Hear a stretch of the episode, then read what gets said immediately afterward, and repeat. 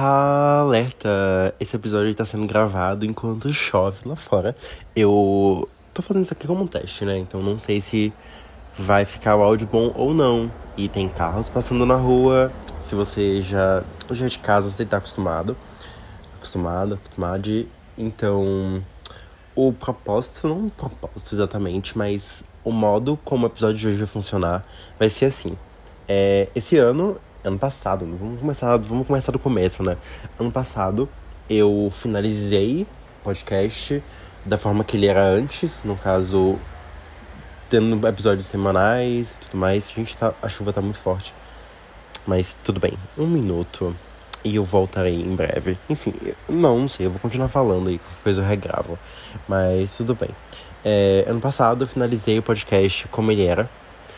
E eu comecei a fazer o podcast de forma diferente, compartilhando mais reflexões existenciais do momento, coisas que eu levava um pouco mais de tempo para digerir. É, não saiu como eu gostaria, mas eu acho que faz parte da vida as coisas não saírem como a gente gostaria. Levantei para fechar a porta do quarto para diminuir o barulho, acho que melhorou. Fé, ok. É, apesar de não sair como eu gostaria, eu acho que saiu coisas interessantes, como episódios que foi o. Meu Deus, não lembro os episódios. Mas enfim, Dilema de Esfinge e é, Canibalização da Pausa, episódios mais reflexivos, assim. E o episódio de hoje eu pensei nele dessa forma. E aí o nome dele é Conversa de Ônibus. Porque conversas de ônibus, elas são sobre muitas coisas e sobre nada ao mesmo tempo. E como eu sinto que esse foi um ano muito transitório, muita coisa aconteceu, muita coisa não aconteceu. É, muita coisa aconteceu na minha mente, muita coisa aconteceu fora de mim também. É, nossa, o vizinho, ele enfim, eu espero que os barulhos externos não incomodem tanto quanto me incomodam. Mas tá, eu vou continuar tentando falar e pensar ao mesmo tempo. Ok, conversa de ônibus. E aí o conceito é falar de dessas coisas e aproveitar esse essa transição, esse ano de transição para onde não sei, mas a vida é uma transição, né? A gente tá sempre indo. Dilema de elevador. Se você ouviu os episódios do começo do ano, você pode entender esse conceito é, a gente tá sempre em movimento, a gente tá sempre ocupando não lugares. E talvez esse episódio seja um não episódio, vamos lá. Ou ele seja um episódio, definitivamente. E aí ele vai ter vários temas, é, que eu anotei algumas coisas aqui. E eu vou tentar deixar na descrição os tópicos, para quem quiser ouvir alguma coisa específica, escutando. Então vai ser um episódio provavelmente bem longo, porque eu vou falar de muitas coisas. E Aí a gente vai juntando aí todas as reflexões, porque eu não quero fazer episódios menores, separados, porque o ano tá acabando e tudo mais. E, e aí tem coisas que eu quero falar agora. Eu acho que faz sentido ser liberado para ouvir tudo agora. E aí ficarei como sendo talvez o último episódio do ano. Talvez. Ele, é grande, né? Então, assim, vocês podem ir escutando durante as semanas que faltam pro ano acabar. E a gente se, se encontra novamente em 2024. Assim espero. Que coisa, né? Meu Deus, a gente, já, a gente começou em 2020, 2021, 2022. Não sei quando é que o podcast começou. E a gente tá indo pra quarta temporada, então, assim, é o quarto ano. Não sei. Ai, meu Deus, mas é bom ter vocês aqui comigo. É, por mais que eu não esteja, não tenha estado tão presente assim, eu sinto que a gente se transformou muito nesses anos. Eu olho o começo do podcast e eu penso em alguns momentos que foram muito marcantes da, nossa história aqui do podcast juntos. E eu fico pensando sobre como a gente mudou a vida um dos outros, uns, dos outros. E isso é lindo, eu acho que transformação, né? Estamos sempre em movimento. Então, eu sou Arthur Araújo você está escutando Alerta Diversidade.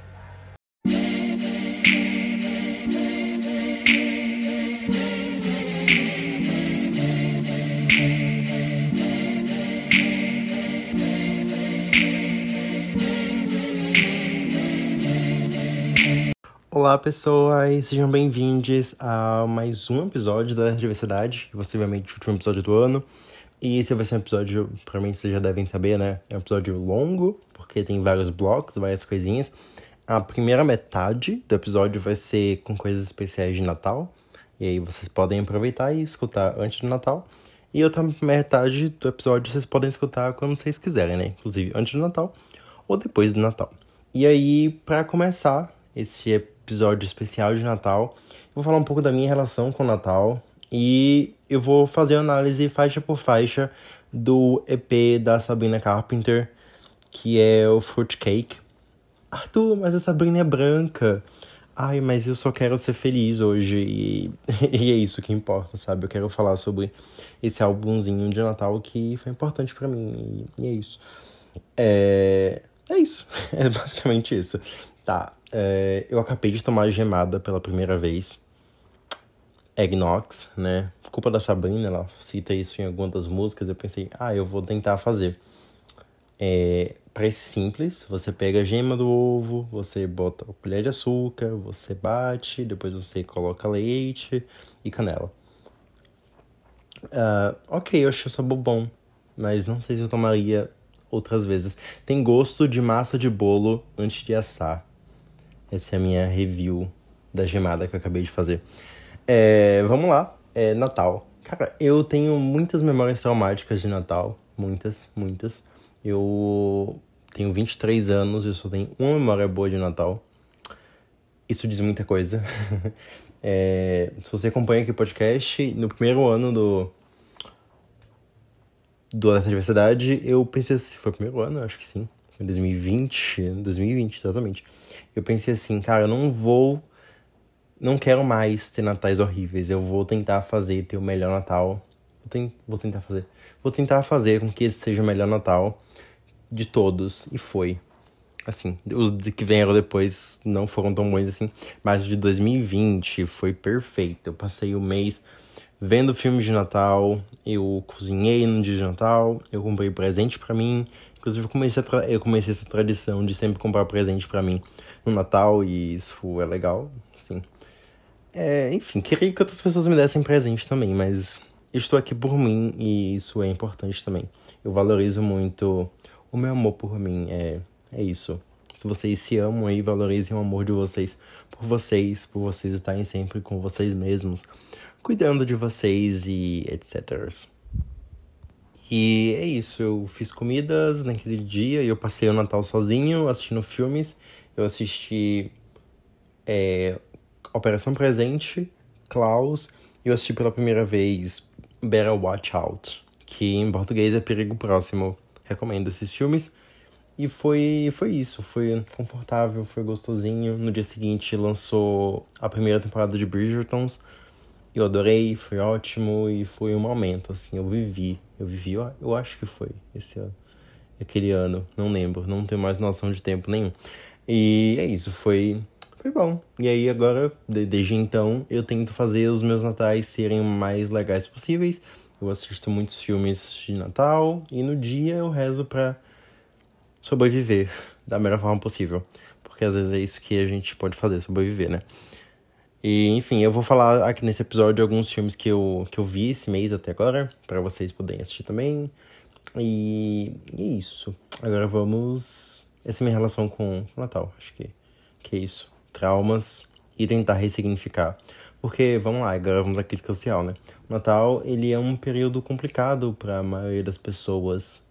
Porque a gente tem o ideal de como seria um bom Natal e raramente a gente consegue ter esse bom Natal idealizado. Principalmente pessoas queer, pessoas não brancas e mil questões, né? E aí a gente faz o melhor que a gente pode. Ok, Sabrina, a queridíssima, maravilhosa, amor da minha vida, Sabrina Carpenter, ela lançou o queridíssimo EP de Natal dela, que é o Fruitcake, que tem seis músicas. Deixa eu ver se eu não estou doido, né? Mas é isso, seis músicas. Ah, vou, vou falar de cabeça, né? A primeira é No Sense Christmas, que ela já tinha lançado ano passado. Okay, acho que foi ano passado. Ela tinha lançado ano passado, foi remix de No, de no Sense. Perfeita, maravilhosa. Aí depois vem Buy Me Presents, é, Santa Doesn't Know You Like I Do, Aí vem Cindy Lou Who, Is a New Year Yet? E aí finaliza com White Christmas. Seis músicas. Ok, o EP é bem curtinho, tem uns 15 minutinhos. As músicas são bem rapidinhas. Ela lançou no dia 17 de novembro, se eu não me engano. E aí, vamos analisar a letra de No Sense Christmas. Eu tentei pensar na melhor forma de fazer isso, mas eu vou lendo e comentando aqui o trecho da música porque eu acho ela muito bem escrita, é muito divertida. E assim, eu acho que a mente da Sabrina é sensacional. Eu acho que a Nonsense original ela já é assim, masterpiece, sabe? Ela é muito divertida. E a mente da Sabrina é incrível em tudo. Assim, tem umas coisas que. Tudo bem também, mas. Eu acho genial muitas coisas. E genial no sentido de ela é muito boa no que ela se propõe a fazer, tá? Ela não tá inventando a roda nem nada, então assim, descansem e vamos curtir o que tem para curtir. E aí eu gosto, eu gosto muito do que ela faz aqui em No Sense Christmas, porque ela pega coisas icônicas de Natal e ela consegue dar um novo significado a isso. E ela consegue fazer com as, ela consegue fazer com que as coisas sejam bem Sabrina das ideias. E eu percebi que eu tô respirando muito ofegante, eu me sinto a uh... Meu Deus. Meu cérebro tem a palavra, eu não consigo falar. É a Olivia Rodrigo no Tiny Desk, quando ela tá cantando Making the Bed, ela respira muito, ela fica. Eu tô assim agora. Mas enfim, é muito bom não julgar a querida. E agora vamos lá. No Sense Christmas. Ela começa a música falando: Eu acho que eu quero você apenas debaixo do meu visco. É Mr. Toe. Mr. Toe eu conheço por causa da música do Justin Bieber. E é o visco, né? Aquela coisa do. Tem que se beijar debaixo do visco. E, e é isso, eu gosto quando ela joga, tipo assim, coisa casual aqui. E aí, a segunda frase da música é: Eu poderia mudar o seu contato para. Tem um Polo Norte enorme. Sabrina, a segunda letra, a segunda frase da música, ela já tá assim, sendo uma grande safada. Eu amo isso. E aí, Natal tem essa coisa de colocar meias pra o Papai Noel botar presente dentro, senão botar carvão. E aí ela pega a frase que já tem referência a isso na nossa original e ela fala: Você disse que gosta das minhas meias, mais das minhas meias, quando elas estão no chão. E aí ela continua falando assim: Ah, eu fui uma garota má e eu acho que eu não vou receber presentes. Ela fala: ah, Me deixa esquentar você, porque você estava lá fora na neve. Meu querido, minha língua está dormente. E ela faz ho ho ho. Em, na versão original ela fala tipo assim: blá blá blá blá blá. Meu Deus. Sound like bli bli bli. Exatamente. É, ela falou que quando ela tá conversando com uma pessoa muito bonita, ela esquece que ela fala inglês, ela fica só fazendo barulhos e eu fico. Girl, this is me. Eu amo, amo muito ela. E aí, eu gosto muito quando ela fala que ela não quer duendes do Papai Noel, debaixo dessa velha árvore. Ela fala: aqui está uma. Eu amo que ela fala: He is a little, little Carol a road. Little Carol Road. É, que é essa com a ideia do, do canto de Natal, né? Então aqui vai a cançãozinha de Natal que eu escrevi. Eu tô falando com a dicção de merda, mas tudo bem também. ok. Continuando, ela vai falar. Eu vou. Meu Deus, eu tô me sentindo muito entediante. Que coisa terrível a insegurança do jovem quando bate. Do nada, mas ok. Ela fala: Você tá na minha lista de desejos. Você é a minha lista de desejos. You're my wish list. E ela fala: Você me faz pensar no Natal. E ela fala: Flocos de neve estão no meu estômago quando a gente se beija. Eu achei uma metáfora meio fraca, porque no na versão original é tipo, carrinhos rodam pelo meu estômago. É car wheel in my stomach. Mas eu acho que achei legal a tentativa dela de falar assim, ah, snowflakes on my stomach. Fofo. E aí eu gosto muito quando ela fala, você vai descendo pela minha chaminé e é tão bom. Sabrina, que safada. E ela continua, ela fala, I need that Charles Dickens. Ela quer muito aquele pau, gente. E eu adoro que ela pega Charles Dickens, que é o autor de Um Conto de Natal, e ela faz um trocadilho, porque o sobrenome dele é Dickens. Arrasou, eu tô explicando assim, coisa básica, mas eu acho genial. E eu adoro que ela fala. You'll be Santa Claus and I'll be Mrs. Ai, meu Deus, você pode ser Papai Noel e você é mamãe. Slay.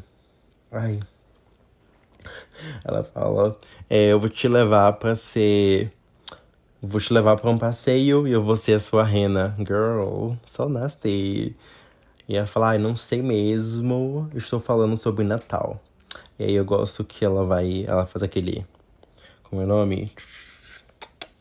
Meu Deus. Ela vai, tipo, falando muito rápido nas partes da música. Ela fala: Estou falando. I'm decking I'm talking, meu Deus. I'm talking decking all the halls. I'm talking spine and eggnogs. I'm talking opposite of small. Enfim. E aí ela vai falando assim. Estou falando em decorar todas as salas. Estou falando sobre gemada com especiarias. Estou falando sobre o oposto de pequena. Estou falando sobre as suas grandes bolas de neve. Sabrina, meu Deus. E ela diz: Você tem um brinquedo novo para mim.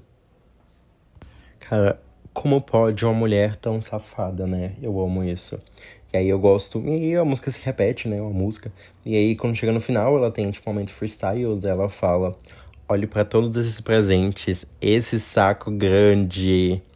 Garoto, esse pacote é muito grande para ser embrulhado. Cara, por Deus. Sem condições. A Sabrina é uma safada. E a letra de No Sense Christmas é, acho que ainda mais safada do que a letra de No Sense normal, porque ela pensou assim: No Sense normal vai pro álbum. Assim, tem que ser comportada, tem que ser light. Mas a No Sense Christmas, não. Quem vai escutar são as fãs. E aí ela ela fica aproveitando a libertinagem dela e eu adoro isso. Perfeita. Ai, ai, continuando, a segunda música se chama Buy Me Present e ela tem um climinha bem natalino na sonoridade dela. É, o Sense Christmas também tem. E eu gosto muito da letra da música, eu acho bem legal. Eu gosto quando ela fala. É, você, vai, você não vai. Meu Deus, eu tenho a dicção de centavos. Tá, ela. Aqui tem um trecho da música que ela também pega essa coisa de meias e tal. Ela fala assim: se você não vai correr do Polo Norte até Beverly Hills só para manter a minha meia cheia, bem, eu conheço alguém que vai.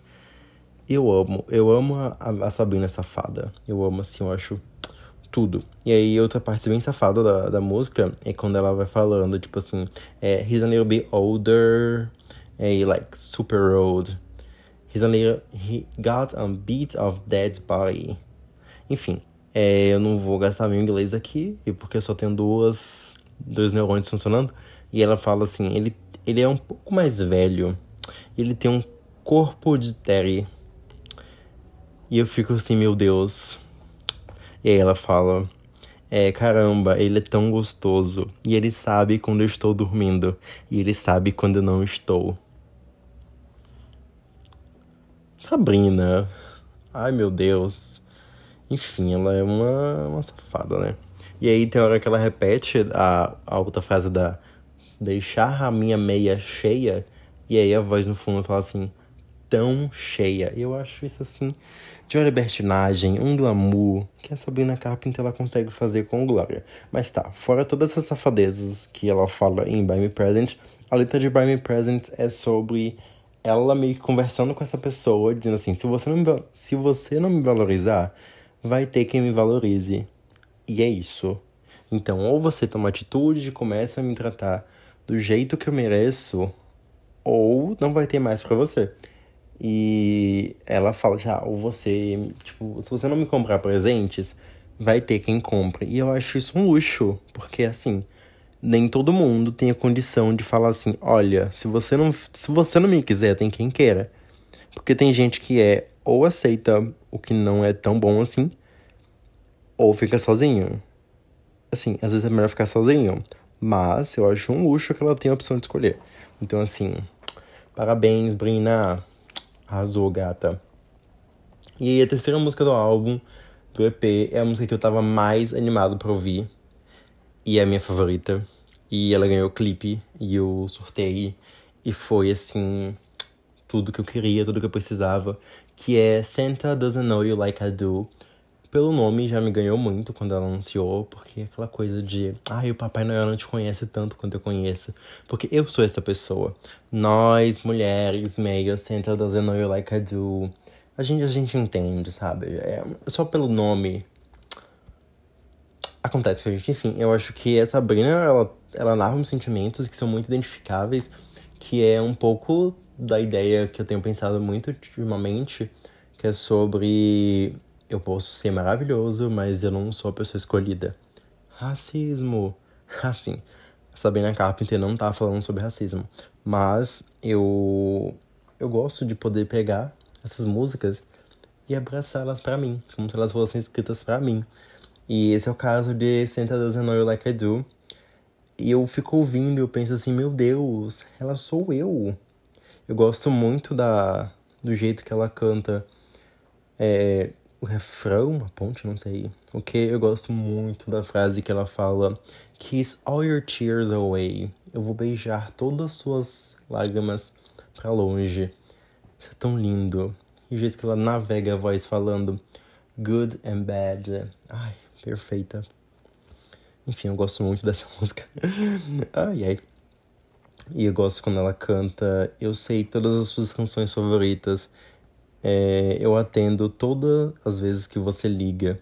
Então, por que não pode ser eu a pessoa que vai te dar tudo o que você quer? Ai, ai. Nós, mulheres, meio, Santa doesn't know you like I do. É isso. Essa coisa de fazer tudo pela pessoa e não ser a pessoa preferida, sabe? Ai, é forte, é pesado, me dá um enjoo, assim, mas. Infelizmente, é a vida de muita gente, principalmente pessoas não brancas. É complicado, é tenso, né? Porque, enfim, já, a, a Cisa tem um álbum inteiro sobre isso. É, se a gente for pegar, tipo, Weekend, Normal Girl, sabe? Tipo, I wish I was a normal girl. Que tipo de garota normal é essa que ela tá falando, sabe? Tipo assim, eu queria ser a garota que você vai apresentar pros seus pais. Quem é a garota que vai ser apresentada pros pais? Tá, a gente sabe, né? Então, assim. Aí é complicado, sabe? E aí é muito complicado isso. Tá, eu não sei. Eu tô pensando assim, ah, eu falo sobre isso, uma coisa que me veio na cabeça, assim. Mas eu. Tá, vou falar, né? A gente já tá aqui. Mas é interessante a gente pensar como a solidão branca e a solidão de pessoas negras, elas são construídas de forma diferente e até a mesma frase, ela vem com uma conotação diferente. A conotação de por que, que as pessoas não me amam? Por que vocês não me amam? Quando dita por uma pessoa branca, quando a pessoa branca ela tá sendo a branquitude ela é construída socialmente também. Então, uma pessoa branca, ela vai crescer acreditando que o mundo é dela, que tudo é dela, que ela merece tudo, que ela vai ser muito mimada, muito spoiled. E aí, quando ela não tem essa atenção, esse lugar de trono, de excelência que as pessoas prometem para ela, ela fica muito indignada de por que as pessoas não estão me amando, sabe? Por que ninguém me ama? Será que ninguém nunca vai me amar? E é meio de um tom de revolta, de como se o mundo estivesse em dívida com ela. É, enfim, a gente tem 10 álbuns da Taylor falando sobre isso, né? Ups. E se a gente for pegar a racialização de pessoas negras, né? É, a gente cresce pensando de que o, que o amor não é pra gente, que a gente não vai ser amado, que o nosso cabelo não, não é para ser acariciado, que a nossa boca não é para ser beijada, nosso corpo só serve para ser sexualizado e que a gente não vai ser a pessoa que vai casar, que vai ter uma família e tudo mais. Se você for no polo, aí você vem tipo queer, queer gender, e você vê tipo pessoas trans, e aí vai, aí complica, é uma desgraceira total. E aí é muito complicado quando porque quando a gente fala por que ninguém tá me amando, por que ninguém me ama, é muito um, um, um sofrimento de por que, que as pessoas acham que uma coisa errada comigo? E não errada de tipo, uma pessoa branca pensar, ai, por que, que as pessoas não veem o quão bom eu sou? Mas isso também, dito por uma pessoa branca, uma pessoa negra, tem tons diferentes, sabe? Uh! Nossa, pesei o clima, hein? Mas acho que dá para entender um pouco. As pessoas esperam, né? Porque a gente acha, tem essa coisa de uma a gente é aprisionado no lugar de não merecedor. E é muito foda isso. E é isso, né? Já dizia Sabrina, por que, que eu não posso ser pessoa, essa pessoa, né? Eu faço tudo por você, eu sei todas as suas músicas favoritas. I know all your favorite songs. O celular acabou de, de fazer barulho, enfim. Vou repetir. I know all your favorite songs. Pick up each time you call. Why can't I be the one to give you everything you want? E é isso. Ai, ai. E aí, a Sabrina já botou a gente nessa tristeza maravilhosa. Ah, eu nem terminei de falar sobre a música, né? Outra coisa que eu notei aqui é que eu gosto muito como a música é muito dramática. Ela tem essa. Ela no, na ponte da música, ela tem uma barganha. E ela tem um charme, a sedução. Ela fala: Você vai me deixar sozinha? No Natal? Ai, um charme. Nossa, isso inclusive dá uma boa reflexão, né? Porque ela faz esse charmezinho de você vai me deixar sozinha no Natal pra pessoa ir atrás dela. E a, a Cisa faz isso na música Garden também, né? Quando ela fala. Meu Deus, qual? Não lembro a frase em inglês. Mas ela, ela liga pra pessoa, e eu adoro que nessa frase da, da música Garden, da Cisa, o, a voz dela fica como se ela estivesse realmente na chamada. Eu acho isso produção, sabe? É incrível.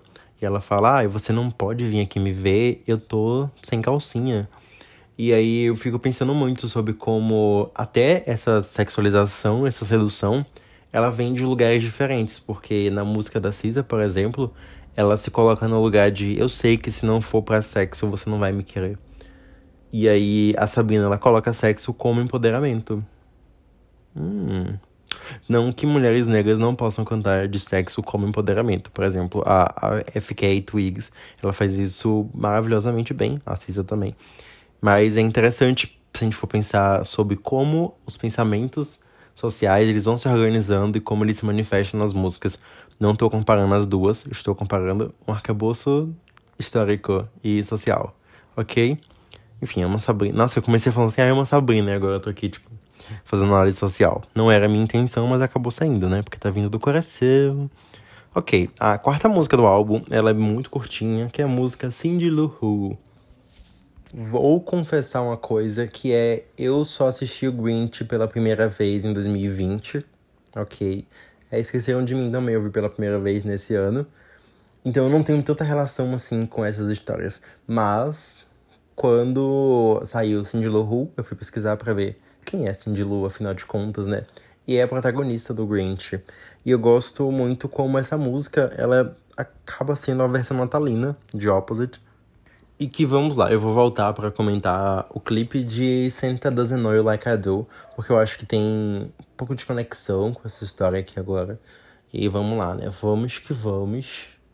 Enfim, é. Um tempo atrás, muito tempo atrás, um ano atrás, não sei quando foi isso, tem tempo. É, depois da Sabrina estar tá com Joshua, ela foi vista com o Dylan O'Brien e com o Shawn Mendes. É isso que a gente sabe, né? Então tem essas duas pessoas possíveis pra ela ter feito as músicas. Dizem que Opposite é pra o Dylan, se não me engano, porque ele foi visto em Paris com outra pessoa. Enfim, não, não lembro exatamente. Mas eu amo a letra de Opposite. Se você não escutou Opposite da Sabina Carpenter, por favor, escute. É perfeita, ela vai refletindo sobre como é, eu nunca fui o que você quis, você estava buscando pela, pelo oposto. Eu também pego muito essa música pra mim, Opposite. E aí, no clipe de Santa Doesn't Know Like I Do, eu acho, assim, assim, vamos lá, né? Eu dei play no clipe e eu fiquei assim, ok. Num segundo que o cara apareceu de regata branca, eu pensei, Shawn Mendes. E aí, no segundo que ele apareceu com a jaquetinha igual uma jaqueta que o Shawn Mendes tem, eu pensei, Shawn Mendes. Shawn Mendes. Essa mulher já gosta de sofrer por um gay, né? Ai, ai. Enfim. É, brincadeiras à parte, não sei sexualidade de ninguém que ela se relacionou, então. Of my business. E aí, pensei assim, cara, Shawn Mendes. Aí eu falei pra Nath, um beijo, Nath, que talvez esteja escutando isso pra mim, tá? Então, um beijo, Nath. Falei pra Nath, assim, cara, muito, muito Shawn Mendes Aí eu fiquei assim, hum, hum. E aí Nath falou a teoria dela, que ela tinha visto no, no Twitter aqui. É, Cindy Lou a gente primeiro achava que Cindy Lou era porque tem a protagonista, a, a garota lá que o Grinch gosta, né? Que eu não lembro o nome dela. Mas enfim, ela tem um cabelo preto e tal. E aí, e ela na letra da música, Sabrina fala dos lábios vermelhos, etc. E a gente pensou assim, será que ela tá falando da Olivia? Pensamos não chegamos a conclusão nenhuma. E aí, quando saiu o clipe de Senta Know Like I Do, a gente pensou assim: se for sobre a Camila Cabello. Hum. Hum. Não sabemos. Mas é uma parte que eu gosto muito. Conclusão nenhuma. Eu amo. E aí eu gosto muito da, da, da frase de Cindy Lou que ela fala assim: Talvez ele tenha conhecido você em um lugar no deserto. Enquanto ele buscava a alma, ele encontrou alguém melhor. Uau. Essa parte me fica assim. Uh. E aí ela continua. Eu acho que você o faz feliz, como eu não poderia fazer. Cara, isso assim, pra mim, pra mim, é a versão natalina de Opposite e ponto. Enfim, eu gosto da música rapidinha, tem dois minutos. Inclusive, eu adoro que no Canva, que é a tela do, do Spotify, que aparece em uma cena, e aí tá lá, tipo, uma receita. E aí tá a receita do modo de preparo, e aí tá lá dizendo é, misture uma foto dele, um anel no seu dedo e um coração partido. Tempo de preparo, dois minutos. Que é a duração da música. Eu achei isso incrível. É, e é isso. Eu gosto muito como a gente abre com essa versão muito libidinosa da Sabrina. E a gente continua com a versão libidinosa dela em Buy Me Present. E aí quando a gente chega em Senta da Zenoi Like I Do, a gente é pego por uma Sabrina depressiva e triste. E eu fico assim, ela sou eu, cara. Enfim, eu queria muito ter energia de, de quem sabe que é gostosa que a Sabrina tem, no geral, mas aí eu acabo ficando só com a parte triste mesmo. E aí eu gosto como ela sai de Santa da I Do, eu amo falando dessa música, e ela vem pra Cindy Lou Who, e ela tá mergulhada nessa tristeza. Ela tá, tipo, até esqueceu dessa ideia de, ai, nossa, e daí que eu sou gostosa, sabe? E aí quando a gente vem pra penúltima música do EP, que é Is It New Year's Yet? Is It is isn't, eu não sei, gente, a, a frase é já é ano novo. Ela tá meio que nessa energia de ai tá, eu sei que eu sou gostosa, eu sei que as pessoas querem beijar, mas eu não tô beijando quem eu quero beijar, isso me deixa irritada. E eu quero que acabe logo essa época do ano, e é isso, this is the damn season, né? E aí eu gosto dessa energia, eu, eu me sinto um pouco, um pouco meio ela, eu sou muito apegado aos anos que estão acabando, e fica assim, meu Deus, tá acabando ah, pânico. Passou tão rápido, ao mesmo tempo que eu sei que não passou tão rápido assim, eu fico, ah, meu Deus, o que eu fiz? É crise existencial de final de ano, todo mundo tem, né? E aí eu fico meio. Ah, não sei. Que, que onomatopeia horrível eu fiz agora. Mas. É isso, eu gosto da, da energia que a música tem. tem que a energia que a música tem de ser muito relacionável, de ser tipo assim, ah, eu não aguento mais, eu não aguento mais, quero que acabe logo isso e que passe logo essa época, e sabe, ela tá toda, toda assim, ai, não me toca, eu adoro isso. Eu gosto muito que ela, ela, é tão relacionável que ela escreveu a frase assim, meus parentes só, meus parentes sabem o que me dizer para me irritar. Eu fico assim, girl, same. E aí, eu acho bonitinho também ela falando que ela só quer esquecer onde ela ela só quer esquecer que ela tá em casa, sem ninguém para abraçar. Aí eu me relaciono com isso também, né? Enfim, aí meio que pra mim finaliza o, o EP aí. Porque a próxima música é um cover, né? Spoilers! E aí, pra mim, essa, essa jornada de tá, eu sou gostosa, aí eu faço sexo tão bem, e não preciso que você me queira porque eu tenho outras pessoas. Mas, e nossa, inclusive acabei de lembrar de uma coisa aqui. Enfim.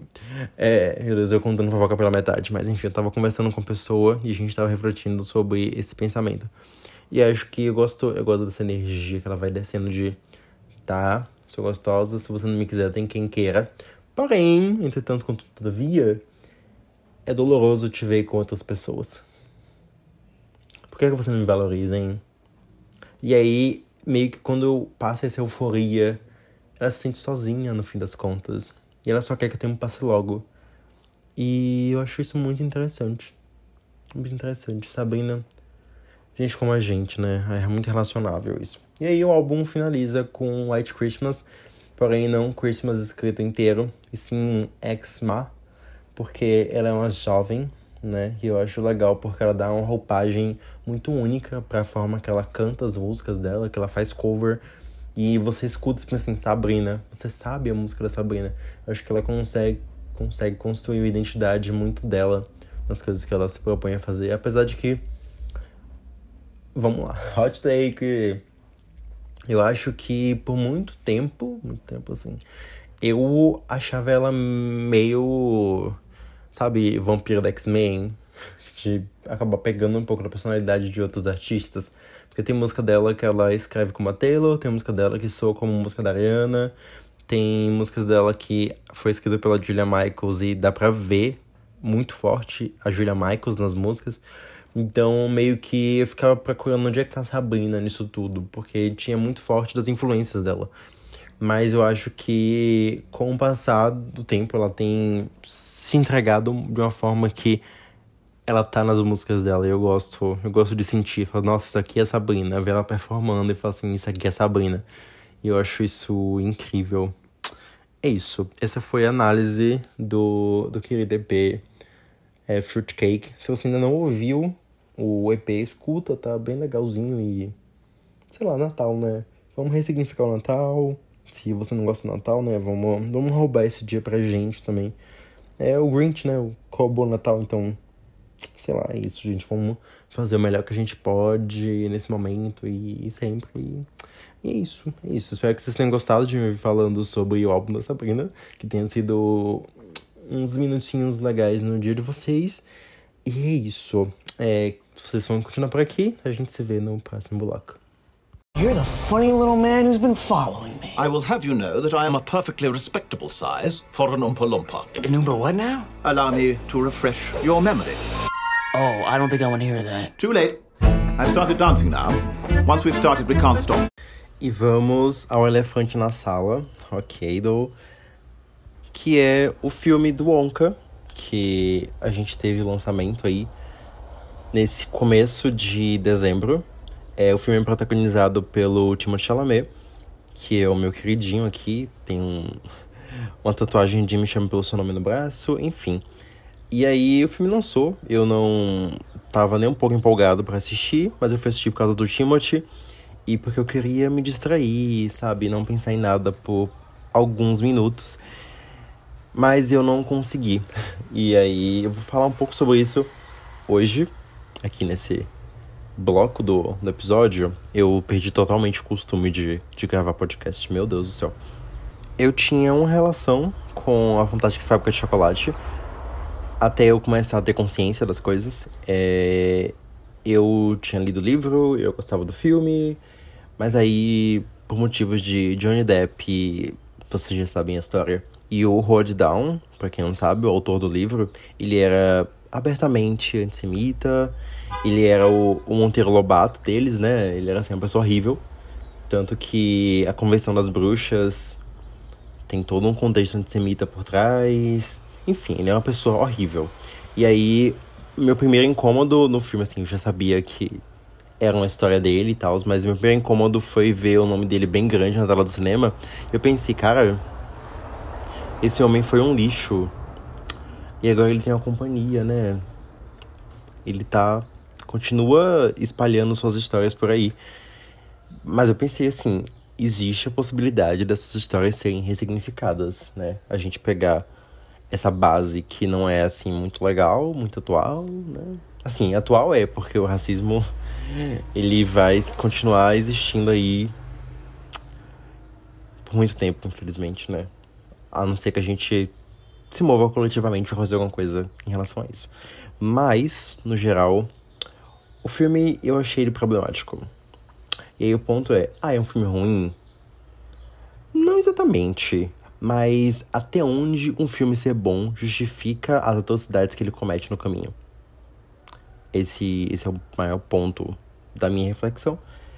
E aí, é, vai ter spoilers, obviamente. Eu vou discutir algumas coisas bem pontuais do filme que eu achei, assim, de mau gosto, desconfortáveis.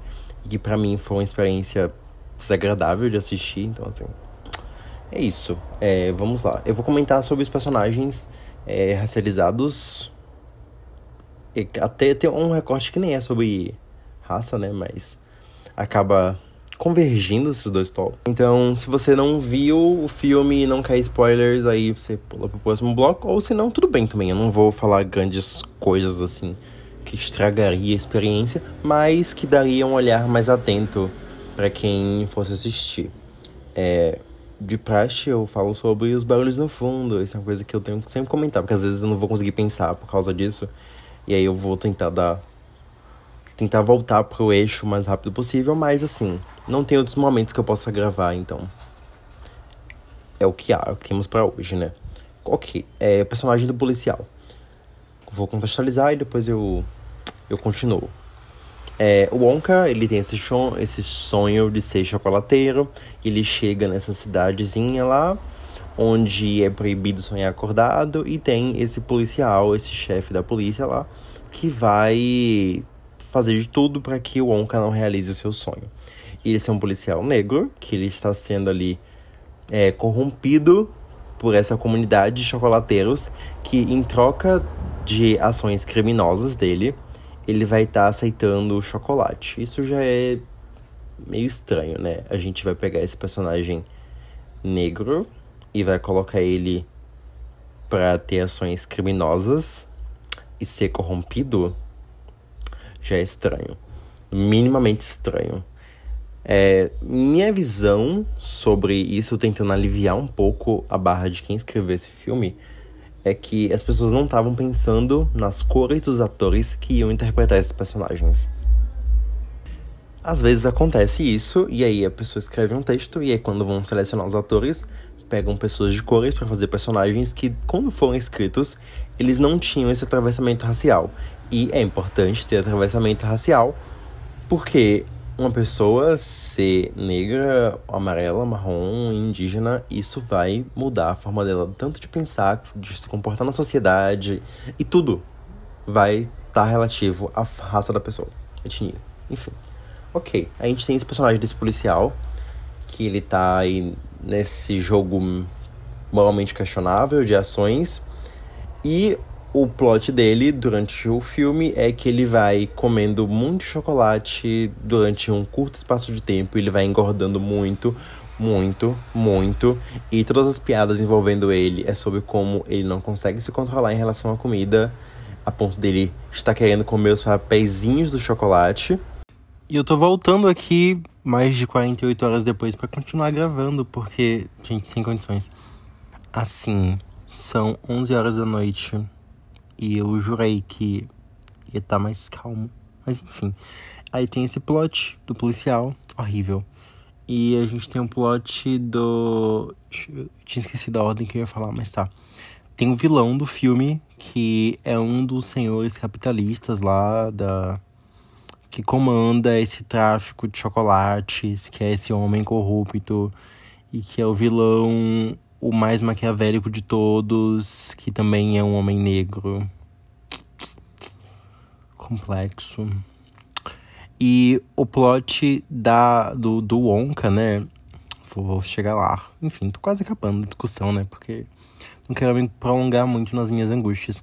Mas tá. E aí tem o Wonka, ele é esse senhor, esse, esse jovem sonhador que quer abrir uma fábrica de chocolate. Ele quer vender chocolate, na verdade, nesse lugar, que era o sonho de infância dele. E aí ele acaba se hospedando em um lugar, não lê as letras miúdas do contrato, e aí ele é forçado a trabalhar numa forma de trabalho análoga à escravidão. Assim, 2023. O ponto é que o Wonka, ele cai nessa armadilha e ele vai estar tá nesse lugar com mais três pessoas não brancas em, em um trabalho análogo à escravidão, ok? Isso não é confortável de assistir nem um pouco. E o que vai acontecer? O filme vai ser o, o Wonka tentando salvar essas pessoas e guiar elas até a liberdade delas. Então a gente tem um grande plot de um Salvador branco. E isso é muito desconfortável de assistir. Ah, e a personagem principal, que é a parceira do Wonka, muita coisa que é dita a ela é péssima, é de mau gosto, é desconfortável, é triste, é desanimador. Assim, não sei eu espero, eu gosto de acreditar de verdade que quando esse filme foi, esse roteiro foi escrito, não estavam pensando em dizer tais atrocidades para uma garotinha negra. Porque eu não queria estar ouvindo as coisas que são ditas para ela. Ah, mas é um filme e tal, mas é desconfortável porque são coisas que as pessoas dizem ocasionalmente para pessoas negras. Então, assim, não é algo que a gente queira ouvir num filme que deveria ser entretenimento. Sabe? Não acho que as pessoas vão assistir o filme e pensar assim, nossa, realmente racismo é uma coisa ruim. Vamos parar de ser racistas. Não. E aí tem um plot também que essa garotinha, ela é mandada pra jaula. Pra prisãozinha dela lá. Isso é muito desconfortável, porque eu só conseguia pensar nas pessoas escravas que eram mandadas, escravizadas, erro meu. Nossa, eu falei escravidão também anteriormente, eu tô com três neurônios funcionando. Então, a gente tem. Peraí, que eu me perdi, tá? Vou, vou recapitular uma coisa importante aqui. É trocar o termo escravidão por escravização, porque quando a gente fala escravidão, a gente fala como se fosse uma coisa passiva. Quando a gente fala escravização, a gente dá a denotação de que foi uma ação e foi uma coisa que foi feita e imposta sobre outras pessoas. Importante. E substituir pessoas, escravos por escravizados, porque não foi uma condição passiva e sim uma condição imposta ok? Importante. Então a gente tem essa personagem que ela é mandada para essa cela, não lembro o termo que usam, para ser punida diferente dos outros e é horrível. me senti muito mal. Eu tenho a sensação de que as pessoas vão me escutar e vão pensar: nossa, que garoto doido, de onde é que ele tá tirando isso? Mas. Enfim, eu não quero invalidar a minha opinião. E foi assim que eu me senti. Eu achei desconfortável. E é isso. Esse foi o, os meus comentários sobre Wonka. Sim, é isso. Não tem conclusão. É basicamente eu pensando, nossa, eu tive uma experiência ruim assistindo o filme. Não consegui me divertir, não consegui me desconectar. Eu só pensei, nossa, que coisa sem noção. Provavelmente as pessoas não sei se fizeram de propósito, não notaram isso, não foram cuidadosas com isso, não sei. Porque tem muita gente envolvida no processo de fazer um filme. Então, é muito complicado lidar com o ponto de que, ai, ninguém viu isso. Provavelmente alguém deve ter visto. Eu não sei. Não vou fazer gaslight comigo, não vou ficar dizendo, ah, eu estou doido, estou vendo coisa onde não tem. Mas eu espero que mais gente tenha visto isso e é isso, essa é a conclusão. Vocês querem assistir o filme? Se você ouviu isso aqui e não assistiu o filme ainda. É, vão assistir, não sei, ou não, não sei, não, ou não vejam, né? Não é um filme que fala assim, ah, você precisa ver esse filme, não falar isso. Mas quem, quem já viu, se notou isso, é, me avisa, fala assim, ah, eu também notei, eu achei desconfortável. Se você não notou isso, aí tudo bem também, não precisa falar nada não. Mas enfim, é isso.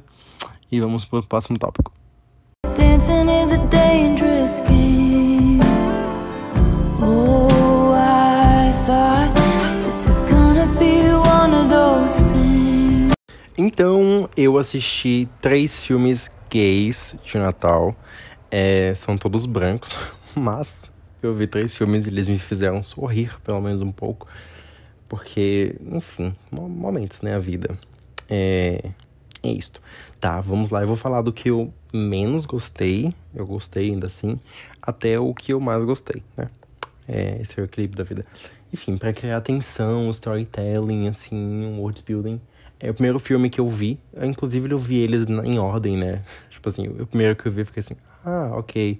Aí o segundo que eu vi, eu falei assim, ó, oh, melhorou, hein? Aí eu vi o terceiro e foi assim, descaralhamento.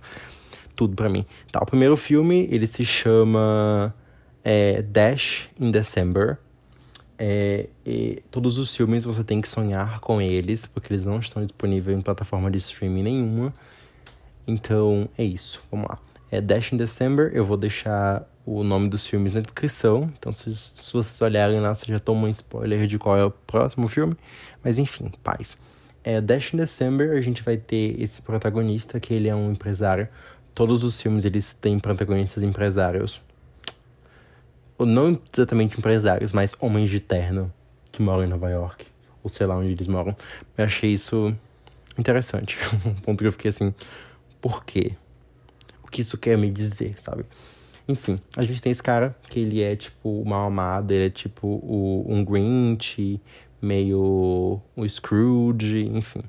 E aí ele trabalha numa empresa lá que vende algumas coisas, não sei, não sei o plot, não sei o que ele faz, isso não me importa, sabe? E aí ele vai pro interior passar o Natal com a mãe dele, e a mãe dele tem um rancho que era da, era da família e tal, e ele cresceu nesse rancho, o pai dele faleceu, e aí veio que tá, ele tá, tá cinco anos sem, sem ir nesse rancho, então ele ele volta para lá para esse para passar o Natal e chegando lá a mãe dele não avisa que tem um cara trabalhando no rancho que é esse homem que eu não lembro o nome, mas enfim, ele é um cara que trabalha no rancho. Esse rancho ele recebe visitas durante o Natal, né? Porque eles têm tipo um passeio de meio carroça, não sei, uma paradinha que tem os cavalos e a galera monta no na carroça, na carruagem, não sei o que é, e vão passear. E ele cuida dos cavalos e tal. Um fofo, um fofo, um querido. Assim, se você gosta da música Cowboy Like Me, da Taylor Swift, e da música Christmas Tree Farm, da Taylor Swift, esse filme é uma mistura dos dois. E tem um momento que toca Casey Musgrave, que foi o momento mais gay do filme. E tem uma, eu já conhecia ele por causa desse filme, por causa de um vídeo que eu vi no YouTube, onde tem umas, umas cenas do casal e tá tocando Cowboy, Cowboy Like Me, no fundo, eu sou fissurado em Cobra Like Me, da Taylor. E aí eu pensei assim, preciso desse filme. Eu vou deixar pra ver no Natal. E aí eu assisti. E assim, o filme a gente tem esse essa dinâmica de casal que é meio to lovers, porque esse cara que chega, ele quer vender o rancho e o rancho ele é importante para esse rapaz que trabalha lá. Enfim, e aí eles vão se aproximando à medida que vai avançando o filme, meio que nessa de tentar fazer esse cara meio Grinch, meio Sr. Scrooge, se reapaixonar pelo Natal, enfrentar o luto e decidir não vender o rancho e se abrir para o amor e para a magia do Natal. Legal, ok, três estrelas, é divertidinho e, e é isso. É, é um passatempo, então assim, quem quiser assistir, Dash in December é legal. O protagonista tem um sorriso lindo, e se você gosta de cowboys, eles têm um clima de cowboys o filme inteiro. Eles usam chapéu de cowboy, usam roupa de cowboy. É tudo, sim, tudo. É um filme natalino do Brookback Mountain. Porém, não tão triste. O segundo filme que eu vi, ele se chama The Christmas Setup. Eu amo que eu fechei a porta do quarto para diminuir o barulho enquanto estou gravando isso. E aí minha gata começou a fazer barulho dentro do quarto. Yikes! É por isso que eu não gravo podcast há muito tempo, porque toda vez que eu vou gravar, eu fico passando raiva. Mas enfim, vamos lá. Segundo filme, Christmas Setup. A gente tem esse cara que ele é advogado, assim, homem de terno. E aí ele tem a melhor amiga, eles moram, sabe, em Nova York. Eles vão passar o Natal nessa cidadezinha pequena que esse cara morava. Quando ele era. Enfim, sempre tem essa coisa do retorno, né? E eu vou, vou falar uma coisa sobre isso também que eu pensei depois. Eu assim, é uma viagem que eu vou gostar de compartilhar com os meus ouvintes do podcast em algum momento. Enfim. E aí vai esse cara e a melhor amiga dele, que nossa, tem um termo pra quando, tipo assim, um termo em inglês pra quando a mulher, tipo assim, chaveirinha de gay. Enfim, essa energia a amiga dele tem. Ai, é fag reg? Eu não tenho certeza. Eu não sei, mas enfim.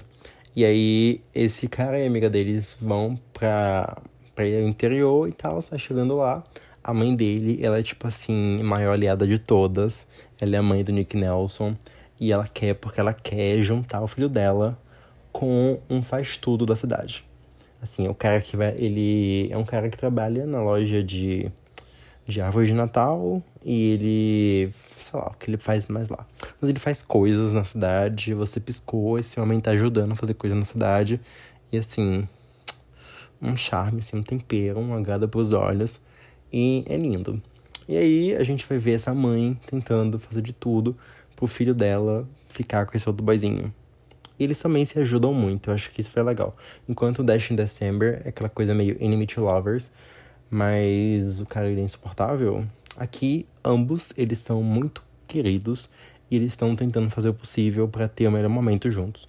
Apesar de que eles estão, tipo assim, tá, A gente vai voltar nossas vidas normais quando acabar o Natal e é complicado, né? Mas enfim, é This is the Damn Season da, da Taylor, né? I'll Be Yours for the Weekend. E é isso. Enfim, eu tô citando muito Taylor Swift aqui por motivos da Taylor ter alugado um triplex na minha cabeça. Spoilers, falaremos sobre isso no episódio de hoje. Mas enfim, voltando pra Christmas Setup. E aí é fofinho, eles fazem o possível para dar certo. E tem um, um arco muito bonito que me lembrou Timeless da Taylor. É isso, adorei o filme. Foi muito divertido. Eu sorri, fiquei sorrindo. Fiquei tipo, ai, como eu acredito no amor e na magia do Natal. Foi tipo, ai, quentinho no coração. E é isso. O último filme da lista, que eu adorei, foi assim, tudo para mim. Foi, foi lavagem de alma. Eu não esperava gostar tanto desse filme, mas eu amei. Que é o filme The Holiday Sitter. Sitter? Babysitter, é, Sitter. The Holiday Sitter.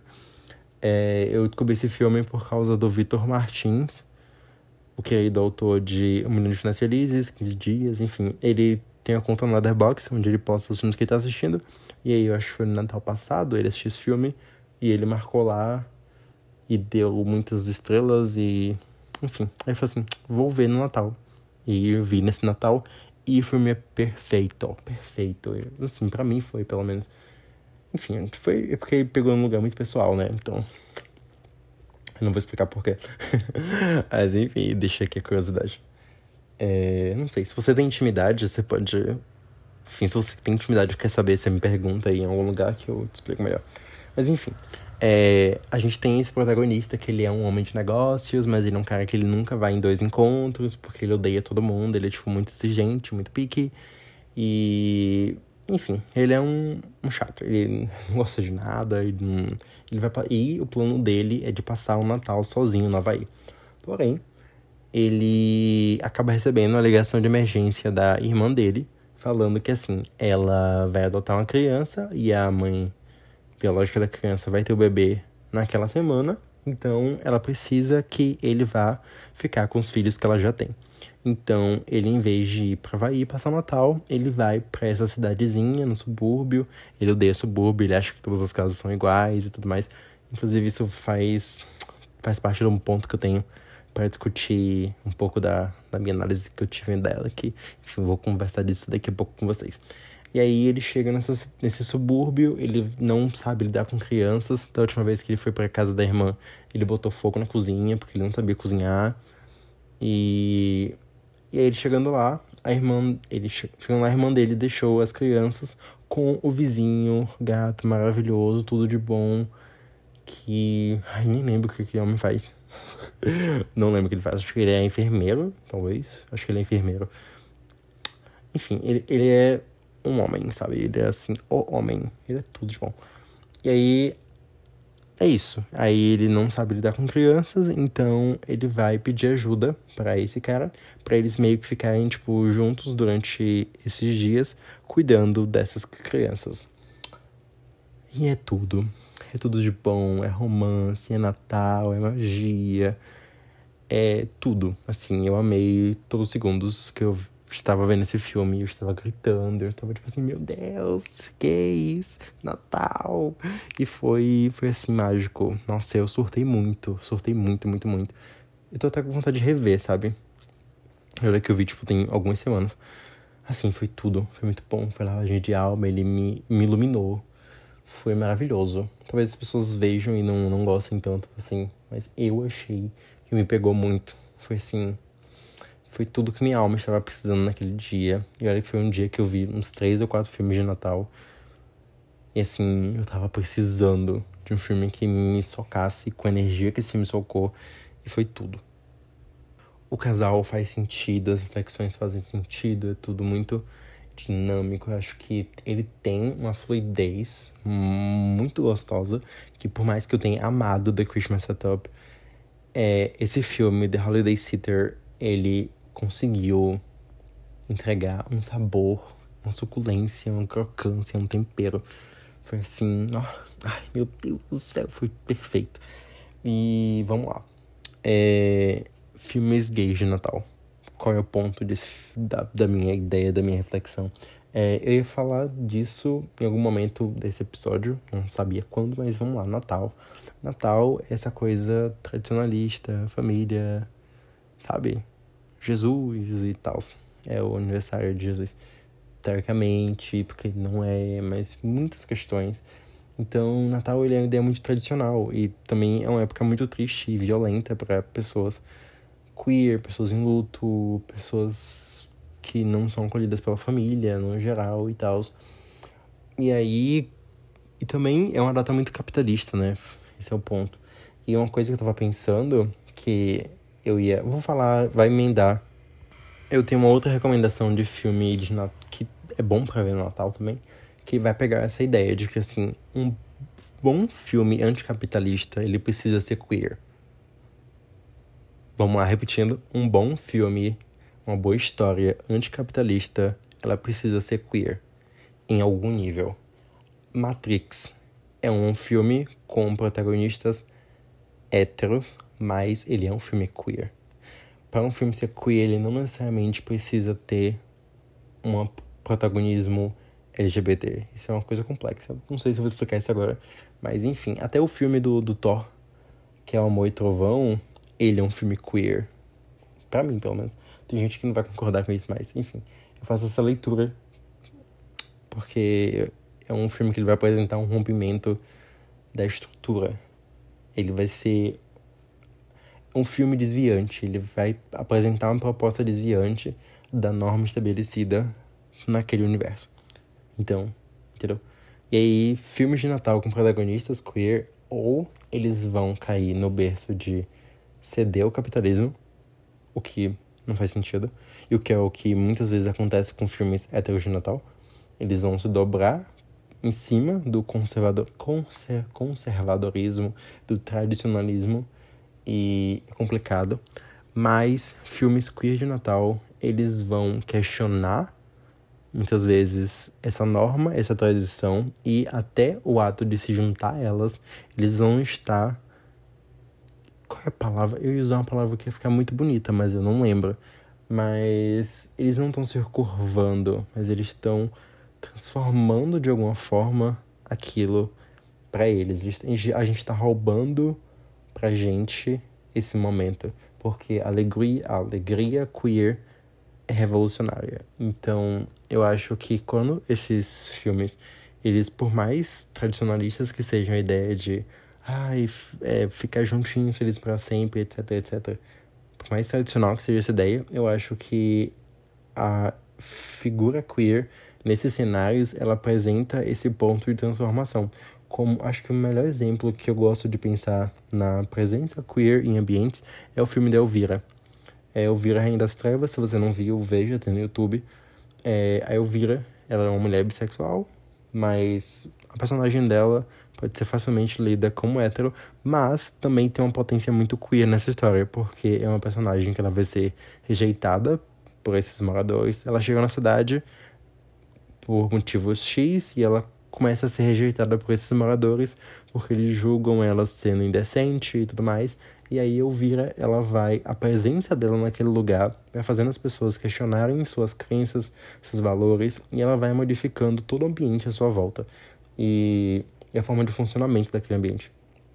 Então eu acho que histórias anticapitalistas, elas são queer, precisam ser queer nessa essência, porque vai funcionar com esse movimento de quando você coloca um personagem queer naquele lugar, ele vai fazer com que as normas sejam questionadas. Então, eu acho que filmes queer de Natal, eles acabam pendendo um pouco para esse lado de quebrar um pouco com essa norma, por mais que eles ainda estejam muito dentro da norma. E eu acho que é legal ver como alguns conceitos muito tradicionais eles são flexionados. Não sei se chegam a ser flexibilizados, mas flexionados eles chegam a ser. No caso do Dash, Dash em September, a gente tem esse cara que ele quer destruir esse, essa casa no interior para poder criar alguma coisa que eu não lembro o que é. Acho que é tipo uma pista de corrida de cavalos, uma coisa assim. E aí, é, vem, aí vem aquela coisa do o campo, o contexto de cor, a estética do contexto de cor, a ideia do campo ela é uma ideia muito queer, porque quando o capitalismo ele tem um ritmo, um tempo próprio, e o campo tem outro ritmo, outro tempo, outro tempo, e por mais conservador que seja o ambiente rural, majoritariamente, mas a ideia da estética curta de cor, ela funciona como refúgio. Então, a ideia dessas, desses personagens eles estarem no interior, no campo, eles acabarem criando atenção e um modo de viver diferente, é o protagonista ele ter, tá nessa missão de ceder a esse ambiente que é inerentemente queer. E aí, quando a gente chega em. Como é o nome do segundo filme? The Christmas Setup, o plot é que querem destruir um. Meu Deus, como é o nome do lugar? Uma estação de trem que é muito antiga na cidade. E aí vai o, o casalzinho de gay lá tentar achar uma forma de defender esse lugar. E vou dar um mini spoiler, assim, muito mini, só uma frasezinha que não chega a mudar nada na história é que quem criou aquele lugar foi uma pessoa queer, ok? É, e aí, esses personagens eles vão tentar defender para que não haja a destruição desse lugar. Eles não sabiam que quem tinha construído era uma pessoa queer. Mas, assim, dá para pensar no movimento de que, é, primeiro, gentrificação, né? Que é essa coisa de você destruir lugares mais antigos para a construção de coisas novas, essa ideia de substituição, e também o fato de que a gente sobrevive através da nossa história, então quando a gente destrói a nossa história, a gente acaba desaparecendo também no processo, muita gente acaba desaparecendo no processo, esse é o ponto, e aí quando você pega um lugar que ele é um lugar que era o símbolo do Natal na cidade, era esse, essa estação de trem, e foi um lugar criado por uma pessoa queer. Eu tô falando spoilers, mas enfim, tô repetindo muitas vezes spoiler, mas acho isso importante. É, é carinhoso também a forma que o filme lida com isso. Pelo menos eu achei. É, que essa história dessa pessoa queer que flexibilizava e flexionava esse ambiente conservador aí, e ditava outras formas de experienciar o Natal, porque o Natal que ele pregava naquele ambiente era um Natal que não era para as pessoas que tinham uma casa, uma família, era para os outros, sabe? Então, eles voltarem para preservar esse lugar de comunidade é lindo. O filme, o filme também fala sobre, sobre isso em outros pontos também. Eu acho isso fantástico. E o The Holiday Theater, é, não sei exatamente como é que ele vai se encaixar nessa reflexão toda, mas eu acho que ele fala muito sobre família, sobre essa montagem de família e sobre. Não sei, por mais. Por mais que a gente tenha essa coisa de família de. Tá, vamos tentar ver como é que eu vou organizar. Mas pessoas queer podem ser violentadas pelas suas famílias. E é legal ver como nesses três filmes a família acolhe esses personagens pela sexualidade deles também. E como no caso de The Holiday Theater, esses personagens eles querem construir uma família. E é muito bonito. E a própria protagonista, a irmã do protagonista, a moça, ela adota os filhos dela. E a gente não sabe por que ela faz isso, mas é, eu acho que essa ideia de romper a família de sangue como a ideia de família superior, ele é muito importante, porque vamos lá, é monogamia, capitalismo, família de sangue é propriedade privada. Você tem a propriedade e você vai passando ela na sua linhagem consanguínea, né? Enfim, a nossa forma de estruturar a sociedade, ela tá nessa coisa de passar de pai para filho no sangue, né? Tanto que em Londres, bastardo é ofensa porque você não é de sangue sabe? E aí eu acho que quando o filme ele vai quebrando um pouco dessa ideia, eu sei que, ai, nossa, não tá quebrando tabus, mas é uma coisa pra gente pensar um pouco mais sobre adoção. Isso foi interessante porque eu pausei o filme no meio e eu fui ler mais sobre adoção. Porque eu não sabia exatamente como é que funcionava esse processo aqui no Brasil e eu achei muito interessante isso que o filme despertou em mim.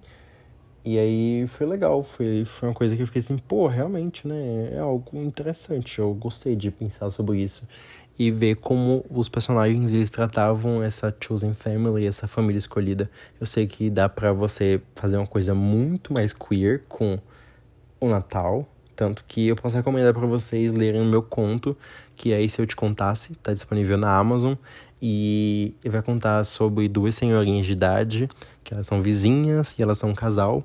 E uma delas vai receber a família no Natal, só que a família não sabe que ela é bi. Então, e as pessoas não esperam que uma mulher de idade com a família seja bi, né? Então, ela vai receber a família, ela quer contar essa novidade, mas ela não sabe como.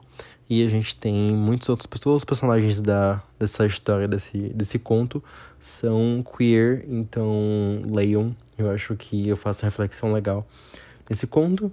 O nome é E Se Eu Te Contasse, está disponível na Amazon.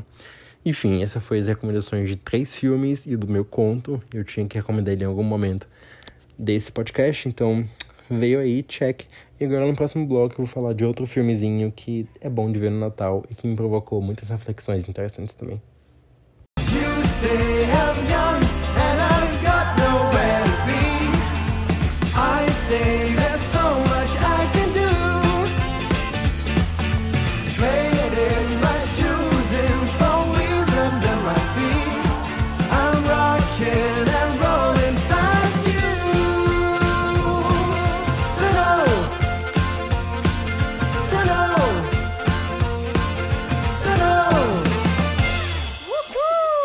Então chegou o meu momento.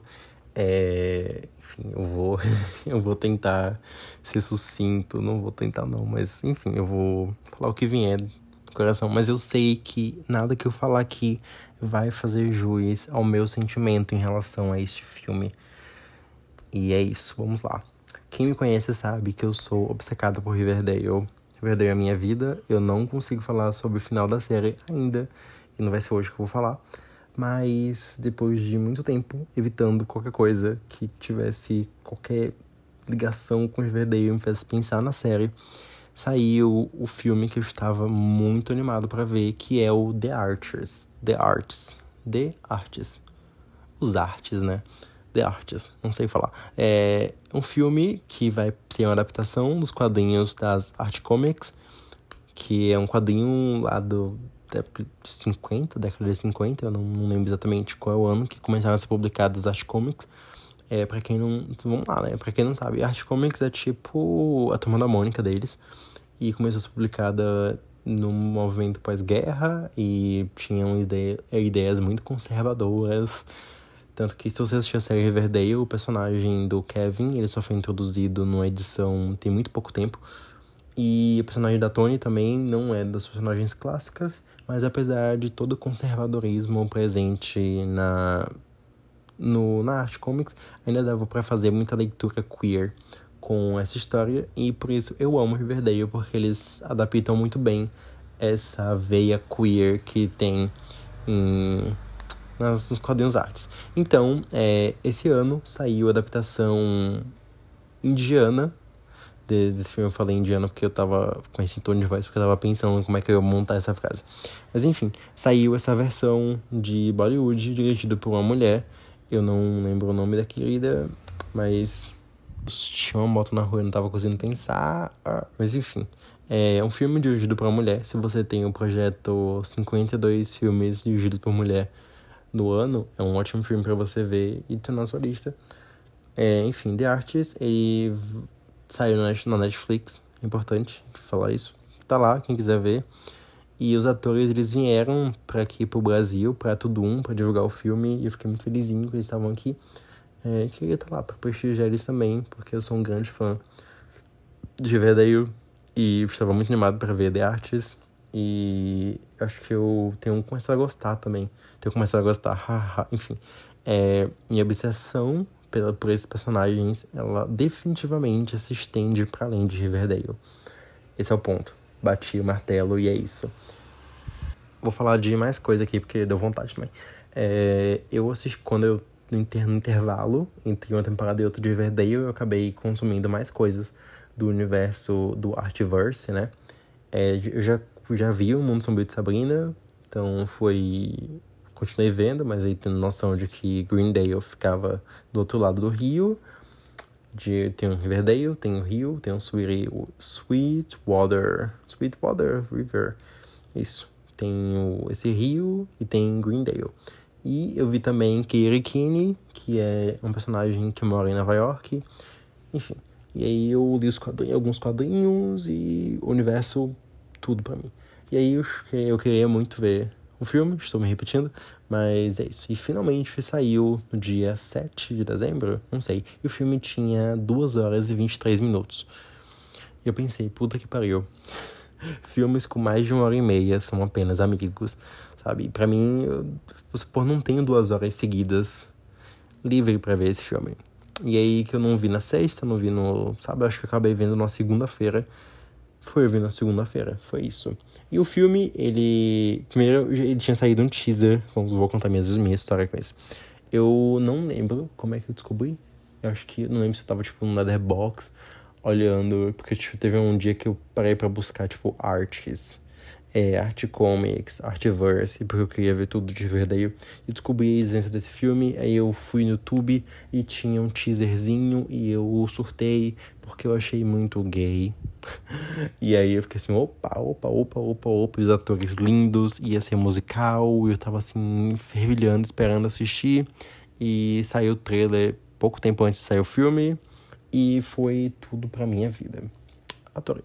E aí fui eu nessa segunda-feira da Play nesse filme. O filme vai contar a história de Riverdale, porém essa Riverdale ela fica é, na Índia, eu não tenho certeza, mas ela fica num lugar entre a Índia, não sei, realmente não sei. Mas enfim, fica num lugar, em algum lugar.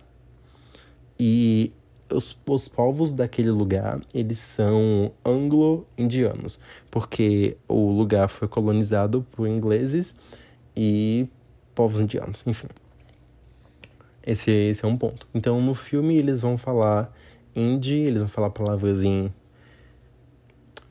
em indiano. Eu não sei muito sobre, eu vou me informar mais para não falar besteira em breve. Eu poderia ter me informado mais antes de gravar o episódio. Mas enfim, eles falam palavras em inglês e falam termos na sua língua originária. Ok. E a gente tem essa cidadezinha e eles têm, quando os moradores dessa cidade, Riverdale, eles fazem 5 anos de idade, eles vão para um, um parque, que é o Green Park, eles vão plantar uma árvore. E eu achei isso muito lindo. Então a gente tem. Começa o, o filme com a Verônica chegando na cidade junto com o pai dela, que é o Hiram Lodge, e a Hermione. Hermione? Hermione, né? E a ideia deles, do, do Hiram, é de destruir o, o parque, o Green Park, para construir um hotel e fechar algumas lojas da, da cidade, do centro da cidade para construir um shopping. E aí a gente vai acompanhar esse, a gente vai conhecer esses personagens, que é o Art, a Beth, a Verônica, o Jughead, a gente vai ter também a Ethel, o, o Muzi, a, a Midi e o Reddy e o Jilton Doyle. São, são esses personagens principais do, do filme. A gente vai conhecer esses personagens e a gente vai ver a mobilização, ah, os dilemas pessoais deles e eles se mobilizando em prol da preservação desse parque. Vou falar sobre cada um dos personagens e tal, e depois vou mergulhando no, no resto do rolê. É, se você não gosta, de, não tem interesse nenhum nesse tema, não acho, também não acho que vai ser chato. Acho que eu vou falar coisas legais aqui, então ah, fica aí, né? Você pode fazer o que você quiser também, mas enfim, espero que seja um bom momento para vocês, porque eu vou abrir o berreiro e vou falar sobre esses personagens que eu amo muito. Vamos lá. É, falando primeiro sobre o arte. Uh, o arte, ele continua sendo arte, do jeitinho dele.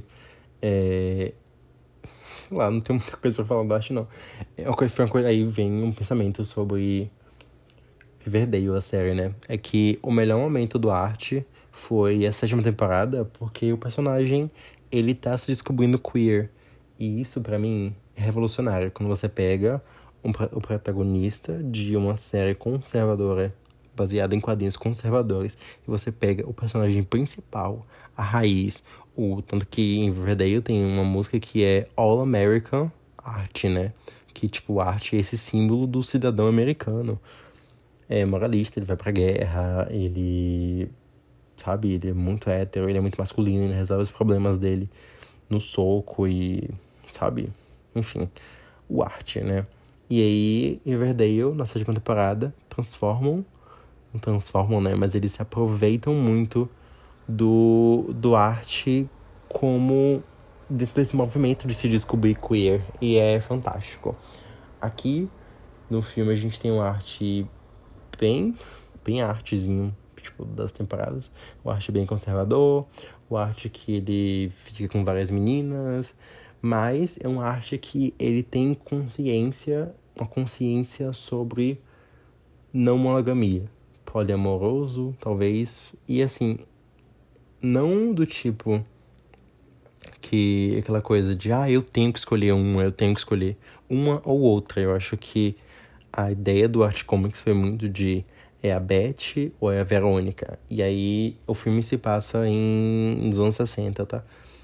E aí eu gosto que esse arte ele traz pelo menos a consciência de tipo por que as pessoas têm que escolher um ou outro? As pessoas são capazes de amar mais de uma pessoa por vez.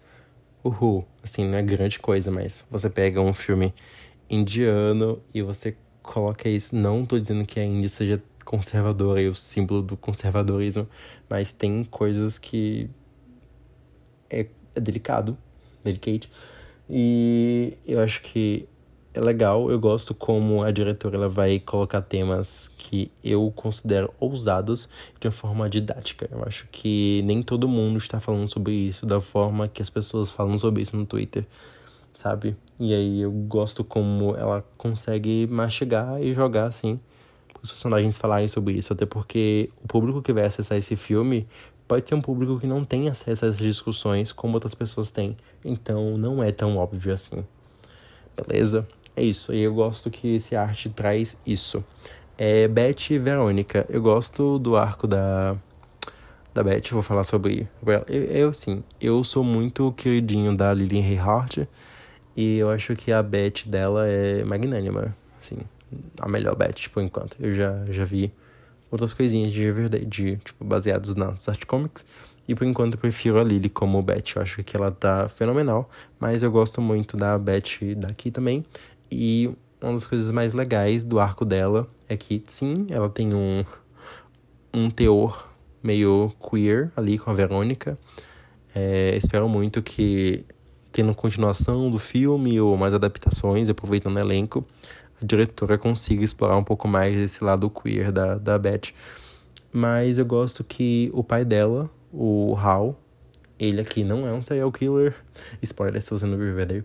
É, o pai da Beth não é um, um, lixo aqui, ele é um dono de livraria e ele tem um projeto social onde ele vai uma vez por semana ler histórias para crianças porque ele acredita que quando você, você dá acesso à cultura, você dá poder ao povo, você preserva história. E eu acho isso legal. Eu acho que os pais aqui, eles têm, enquanto em Verdeio, em Verdeio os pais, eles simbolizam esse é, trauma geracional, aqui eu acho que eles simbolizam muito essa herança de como o passado, o nosso passado, ele pode nos regar de esperança também. Então eu gosto como o Hal, aqui ele vai ser essa pessoa que vai pensar na literatura como essa ferramenta de libertação, de empoderamento. E eu acho isso fantástico. O pai do arte, que é o, o Fred, ele tem um pouco da visão de como a permanência nos lugares, eu lembrei disso, vou falar então, a permanência daqueles povos naquele território é o que garante a sobrevivência deles, porque se eles migram e aquele espaço vai ser ocupado por outras pessoas, a história deles vai ser apagada. E aí ele vai falar muito sobre como a gente ocupar territórios vale a nossa força de existência. Não sei se esse é o seu termo correto, mas eu fico pensando na questão dos povos indígenas também e dos povos originários, essa questão da gente ocupar o território, da gente reconhecer a nossa história, as violências que a gente cometeu e também pensar nas nossas potências, na potência dos povos originários. E eu acho importante. Eu viajei pensando em muitas coisas aqui. É, espero que em 2024 eu consiga consumir mais autores e diretores indígenas, consumir mais arte de pessoas indígenas. Enfim, aí continuando. É, a Beth em si, ela é legal. Voltando. E aí vem, temos a Verônica. Eu acho que a Verônica daqui, ela consegue ser tão magnética quanto a Camila. Hot take, né? Mas sim, eu acho que a Verônica daqui, ela consegue ser tão boa quanto a Camila é muito boa, como a Verônica dela. E assim, não sei se ela se inspirou na Camila, mas eu sei que ela entrega uma Verônica assim magnífica. Ela é magnética. Ela é, ela é muito Verônica. Ela às vezes ela consegue ser mais Verônica quadrinho do que até a própria Camila. Eu acho que a Camila ela consegue dar um tom de eu não sei como é que falaria, fala tipo leveza, sensualidade, mas é uma Verônica muito mais flexível. Acho que a Verônica da Camila ela é muito mais maleável, ela é muito mais. Não sei. Ela tem um gingado diferente. Brasileira, né, Maurício? E a Verônica daqui, ela é muito mais certinha, muito mais preto no branco. Muito, muito Verônica, né? Preto no branco. É, e é muito pontual nas coisas, ela é muito assertiva. De um jeito que eu não vejo a, a Verônica da Camila sendo, mas assim, eu amei muitas duas. Eu gostei muito desses personagens. Ok, a gente tem é, o Jughead aqui, ele não é um dos principais. Ele tá lá e é isso aí. A Cheryl mal aparece, tá lá e é isso aí. É, a Ethel. A Ethel tem um arcozinho interessante. Eu tô contando spoilers? Não, não tô contando spoilers. Tô dando só um. É isso, tô dando uma breve introdução. O dilema da Ethel é que ela trabalha num salão esse salão não tem tantas tecnologias assim, mas ela tem um trabalho ok. E aí ela é convidada para trabalhar no salão, porém lá no outro salão que vai pagar mais, ela não tem nenhum direito trabalhista, né? E aí o filme vai ter essa reflexão de ai ai, o capitalismo, né? Em muitos momentos ele vai ficar tipo assim, opa, o capitalismo, né? Isso é interessante. E aí a gente tem o Muzi e a Mid, whatever, sabe? Quem liga? E a gente tem o, os meus dois personagens favoritos dessa adaptação, que é o Red e o Dilton. Vou começar a falar do Dilton e depois eu falo do Red, porque o Red foi assim, meu top do top. Mas o Dilton Doyle. Quem liga pro Dilton Doyle, né? Vamos, vamos convenhamos. Quem, quem quer saber do Dilton? Ninguém. Se você não sabe quem é o Dilton, o Dilton é o escoteiro da primeira temporada que escutou o tiro. Ele aparece de. Ele, enfim, coisas acontecem com ele na terceira temporada. Ele volta no episódio 100. E, enfim, ele é o carinha que usa óculos. E é isso. Ele tá na.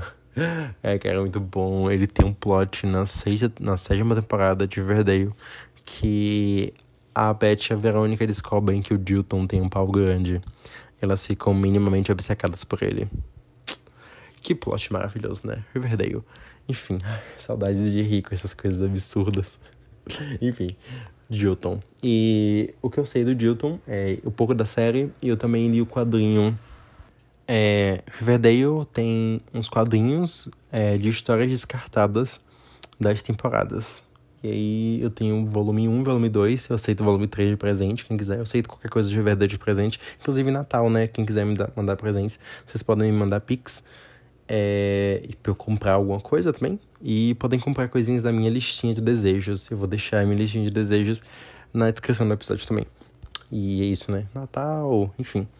E aí, verdade, eu tenho essas revistas em quadrinho contando histórias descartadas, que não foram pra série, mas são dentro do universo canônico da série. E tem uma historinha sobre o Dilton que eu achei legal. Foi, foi interessante. Enfim, só tinha esse contato com o Dilton. E nessa adaptação, o Dilton, ele é abertamente gay. E eu achei isso muito interessante. É, segundo pesquisas que eu fiz, espero que eu esteja dando informação correta. Cuidado para não estar tá passando fake news.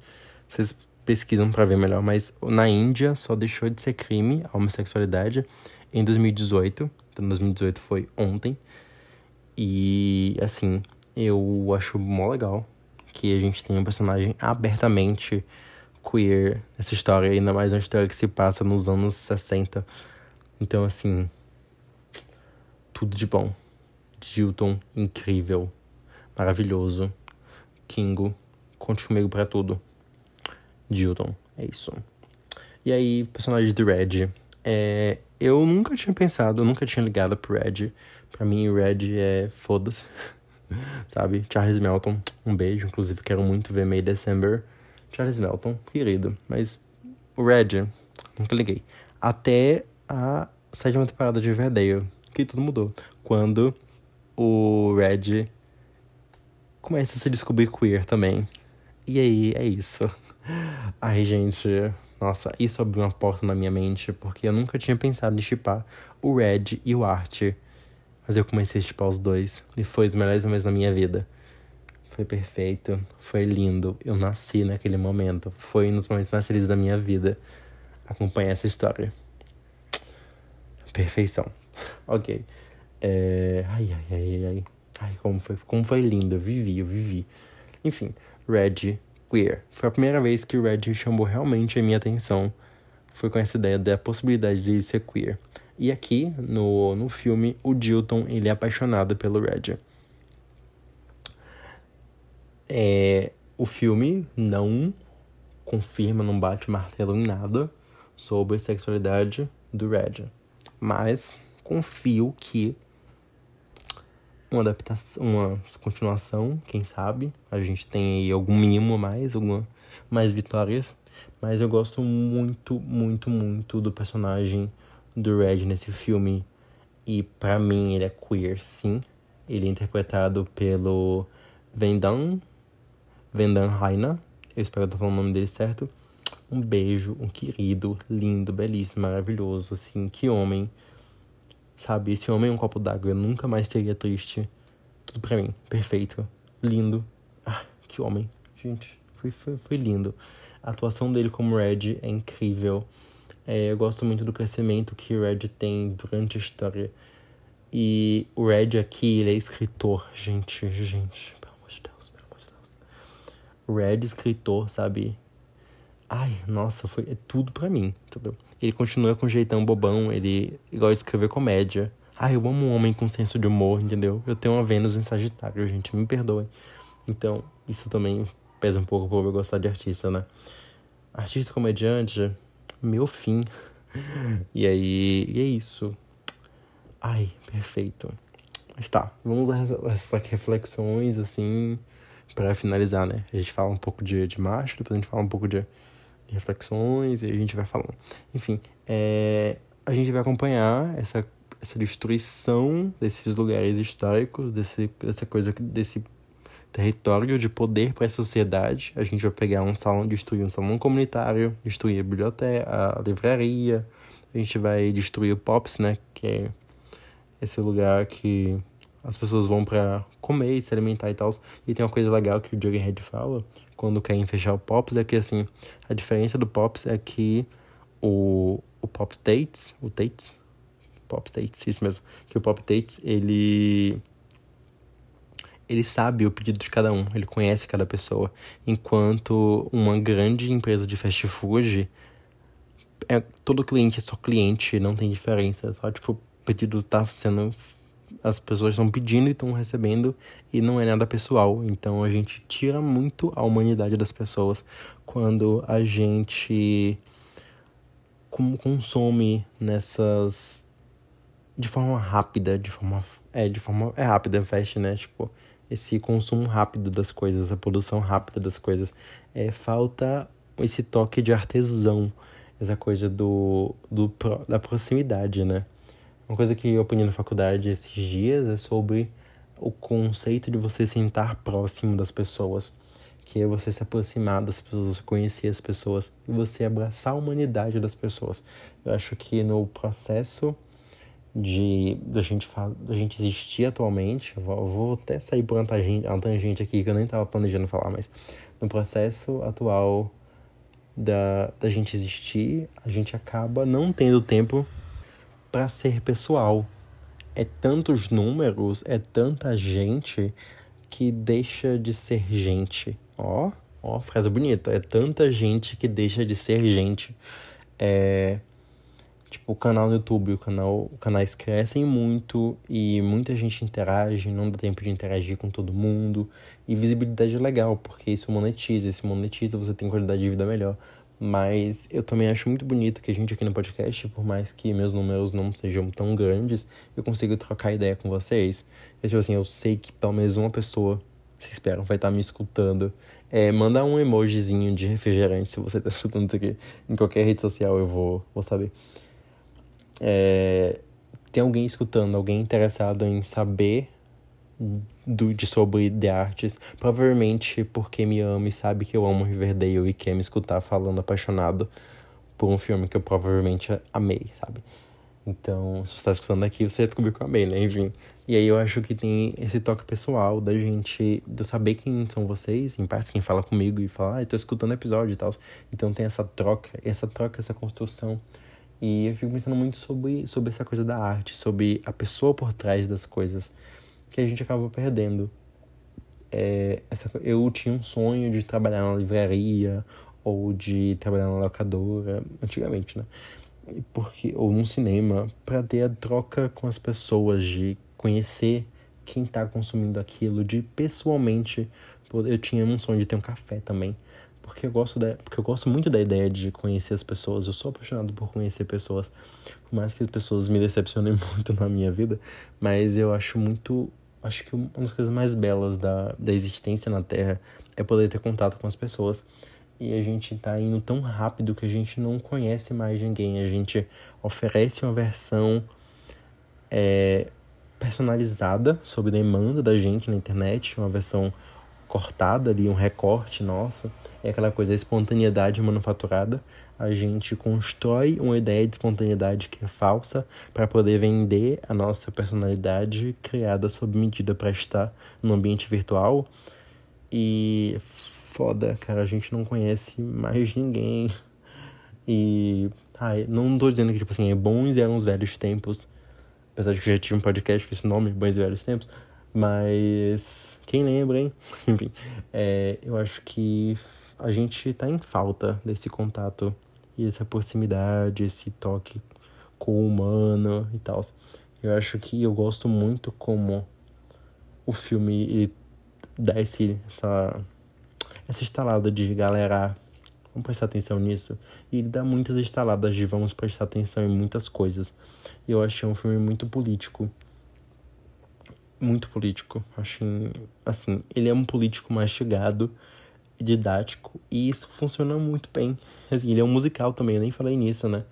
Ele é um musical, ele não é inteiramente cantado, mas ele tem algumas músicas pontualmente colocadas ali e números musicais e são ótimos, assim, são muito divertidinhos, assim, eu achei uma delícia, foi uma experiência. Eu terminei o filme pensando assim, nossa, eu quero rever esse filme. E aí pensei assim, pô, pode virar meu conforto ficar revendo esse filme. Acho que eu vou, acho real, vou rever ele. E tem momentos que eles passam no Natal também, então por isso ele é um bom filme para ver no Natal. Para quem quiser dar chance para um filme indiano dirigido por uma mulher e tá no Netflix, sabe? Assistam The Artist. E é isso. Ai, foi, foi tudo. Ai, lavei minha alma. Eu posso poder falar mais coisas também. Eu poderia, mas acho que seria spoiler. E eu não. Acho que não quero dar spoiler, mas vejam, é um filme político. Eu gosto muito sobre essa coisa. Ah, porque, porque conecta com o tópico anterior, né? Porque essa ideia dos do, personagens serem queer em, nesse, em Riverdale, no caso do lugar, ele flex, flexibiliza muito essa ideia do conservadorismo e do mal que está sempre assombrando Riverdale. Então eu acho que é muito uma luta sobre esses corpos desviantes. É uma luta, muito uma luta desses corpos desviantes contra corpos conservadores, corpos do, que vão pregar a imagem do capitalismo e essa coisa da aniquilação da vida e tudo mais. Eu acho isso fantástico. Eu gosto muito de como é, esse quadrinho, o quadrinho da arte comics, ela pode ser trabalhada de diversas maneiras. E é uma coisa que eu, eu já vi, eu nem terminei de ver, mas eu vi até metade. Tem uma adaptação dos anos 80, 90, do, com live action também, de Riverdale com os personagens da Art Comics. E eu não achei tão legal, porque não tem essa preocupação em romper com os paradigmas estabelecidos. Eles só estão cumprindo, batendo tabela ali, adaptando os personagens como eles são, como eles são na visão grosso, né? E aí é foda. E eu gosto como essa nova roupagem que tanto Riverdale quanto The Artist traz consegue entregar muito, entregar, sabe, beleza, arte, conceito, tudo. Foi assim, maravilhoso. Eu amei. E se você não assistiu ainda e quer assistir, espero que você goste também. E se você assistir também, por minha causa, me avisa, porque eu vou ficar muito feliz em saber disso. E me conta as suas partes favoritas também. E é isso, eu tô, assim, muito fanboy de The Arts. Inclusive, tem um momento no filme, muito barulho na rua, mas enfim. Tem um momento no filme quando eles estão usando uma camisa personalizada dos The Arts com o desenho dos personagens. Eu queria muito essa camisa. Ai, tudo. Perfeito. Vou passar pro próximo bloco porque a rua tá ficando barulhenta, então. Beijinhos e até daqui a pouco. Ah, e se você só escutou o bloco de Natal antes do Natal e deixou o resto para escutar depois do Natal, é, Feliz Natal para todo mundo. Um abraço muito apertado e um beijão, assim. Espero que esse dia, esses dias, né, 24, 25, esse final de ano seja muito aconchegante pra gente da forma que a gente puder, né? É, vamos tentar se acolher e dar amor. É, lembrem de espalhar afetos. Acho que é uma época muito sobre espalhar afetos. Então, lembrem as pessoas que vocês amam, que vocês as amam. Então, espalhem o amor. Acho que esse é o meu pedido de Natal pra gente. So when I die, which I must do, could it?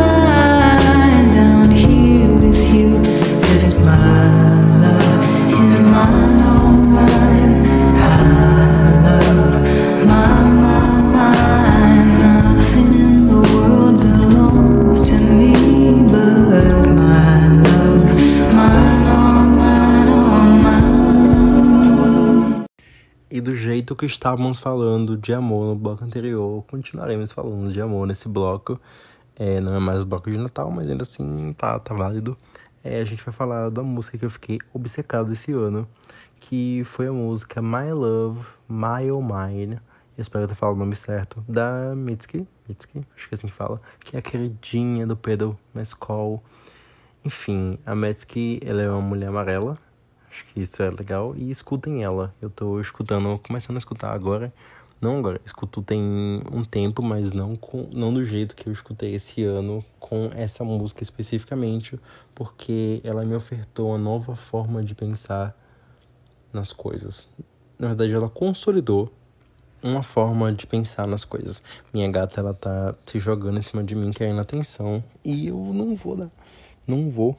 E aí, enfim. É, ela vai tentar me distrair, mas é isso, vamos ter força. Continuando. É, My Oh da Mitski, é uma música muito curtinha, tem poucos minutos, tipo uns dois minutos, isso é um crime. É, tem cover da Clairo, tem muitos covers no YouTube, vi quase todos. Vi muitos, muitos, muitos mesmo. Eu passei horas escutando as, todas as versões que encontrei dessa música no YouTube. E tem um vídeo da Mitski explicando essa música no Genius, e isso é fantástico. Enfim, é... essa música, porque eu escolhi falar dela, porque eu acho que ela traz uma visão muito interessante que já tinha sobre amor e que eu acho que ela é uma boa. É, é, bom vender essa. Vender. Não vou falar vender. É bom compartilhar essa música para que mais pessoas pensem sobre isso dessa forma. Vamos lá. Vamos lá, que jornada, né? Eu vou contar um pouco da história que a Mitski ela apresenta no Genius, mas se vocês querem ver a história com mais detalhezinhos, vocês veem lá o que ela fala. Enfim, ela disse que ela estava olhando para a lua e aí ela começou a pensar como a lua existia muito antes dela e que provavelmente continuaria existindo mesmo depois que ela morresse. Que ela, que ela só estava na vida ali no, na Terra por uma fração de segundo comparado à existência da, da, da vida, né? Que a Lua tá ali há muito tempo e que.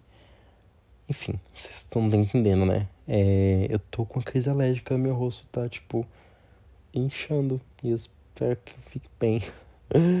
e isso tá me desconcentrando para falar, mas ok, vamos, vamos de fé. Então ela começou a pensar sobre mortalidade. Meu Deus, eu tive um déjà vu muito forte agora. Socorro.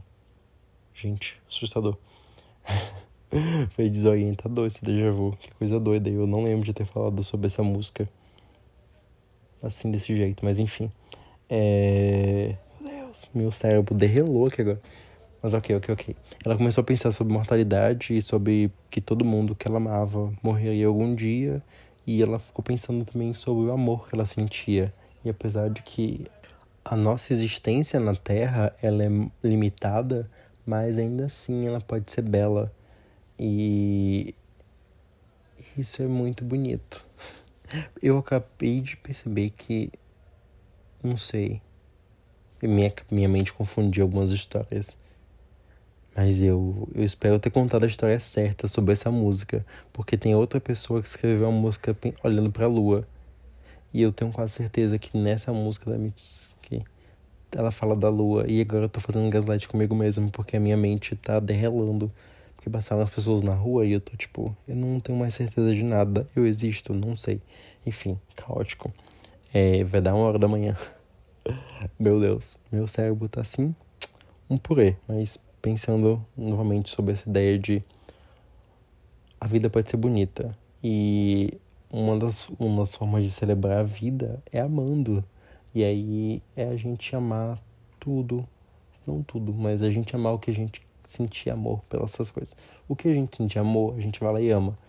E aí, porque o amor que a gente sente é a única coisa que é nossa.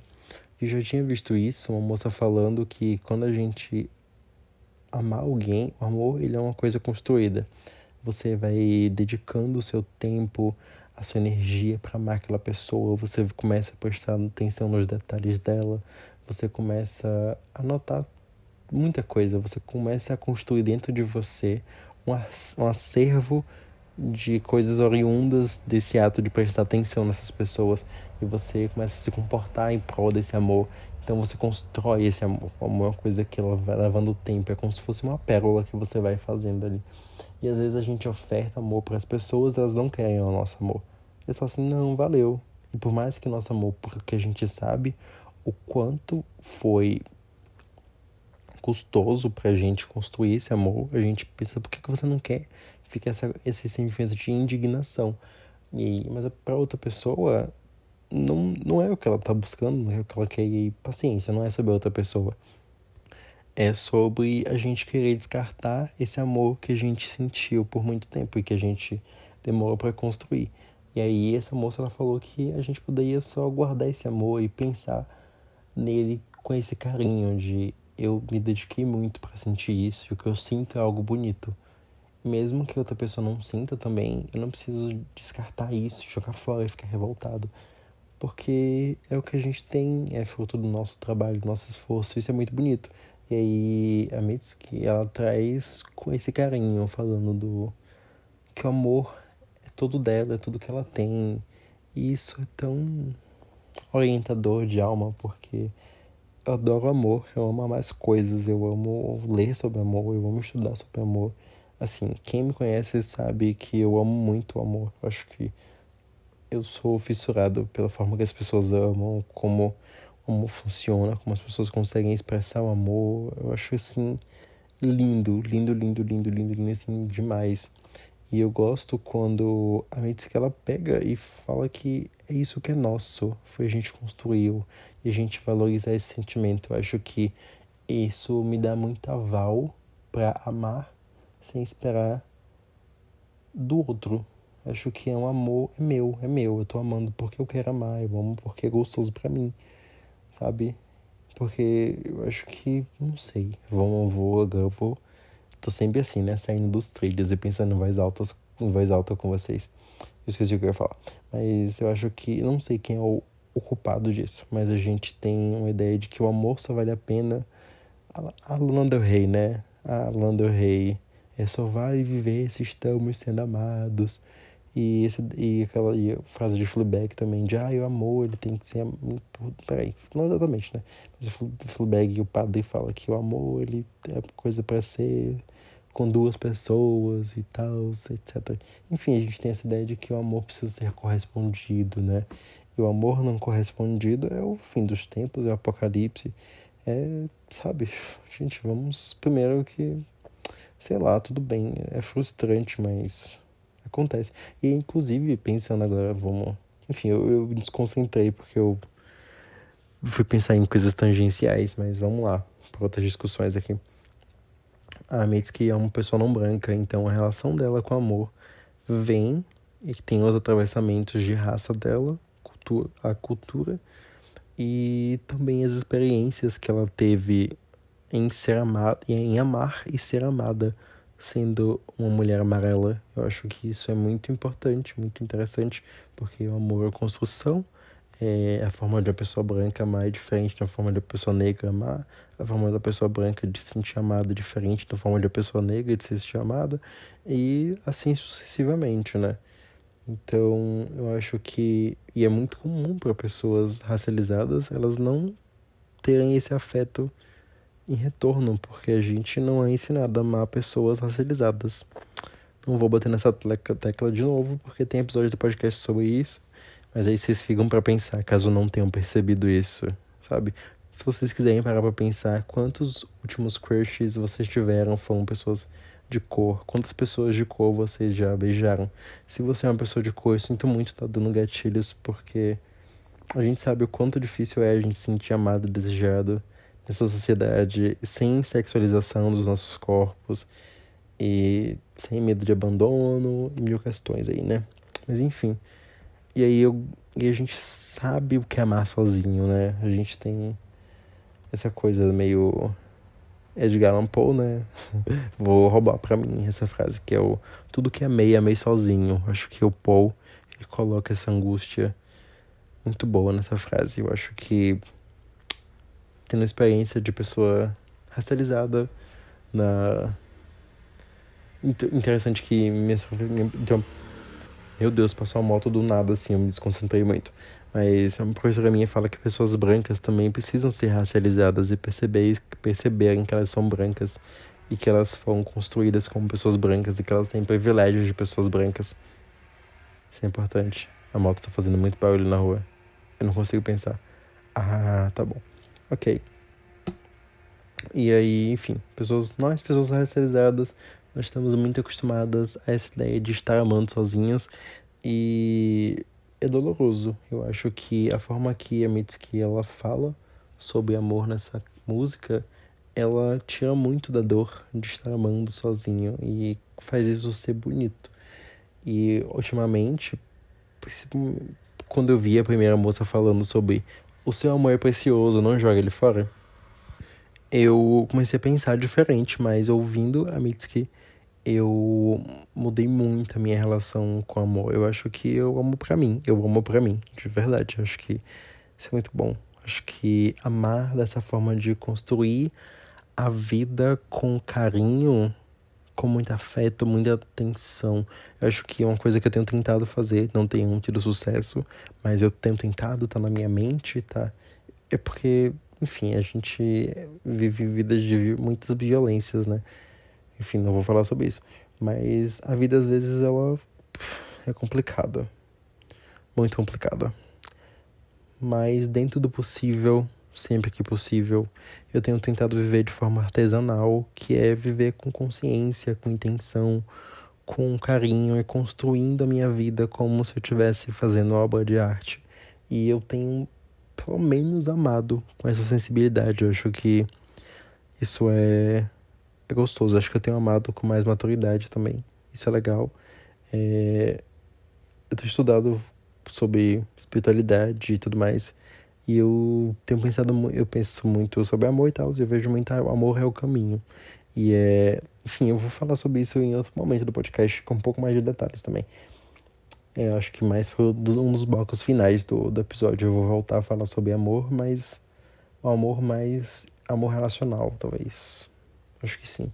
Mas agora aqui o amor é nosso, amor, o amor que é nosso. Aqui é o momento eu e você, eu você que está escutando isso, é pra gente pensar na nossa forma de amar e como amar pode nos fazer bem. Só por a gente estar tá amando. Acho que, que isso é gostoso. Acho que é o momento da gente experimentar esse, esse jeitinho, da gente ficar pensando na pessoa e não pensando, ah, será que essa pessoa vai me amar e tal. Não, só pensa, tipo, ah, essa pessoa, né?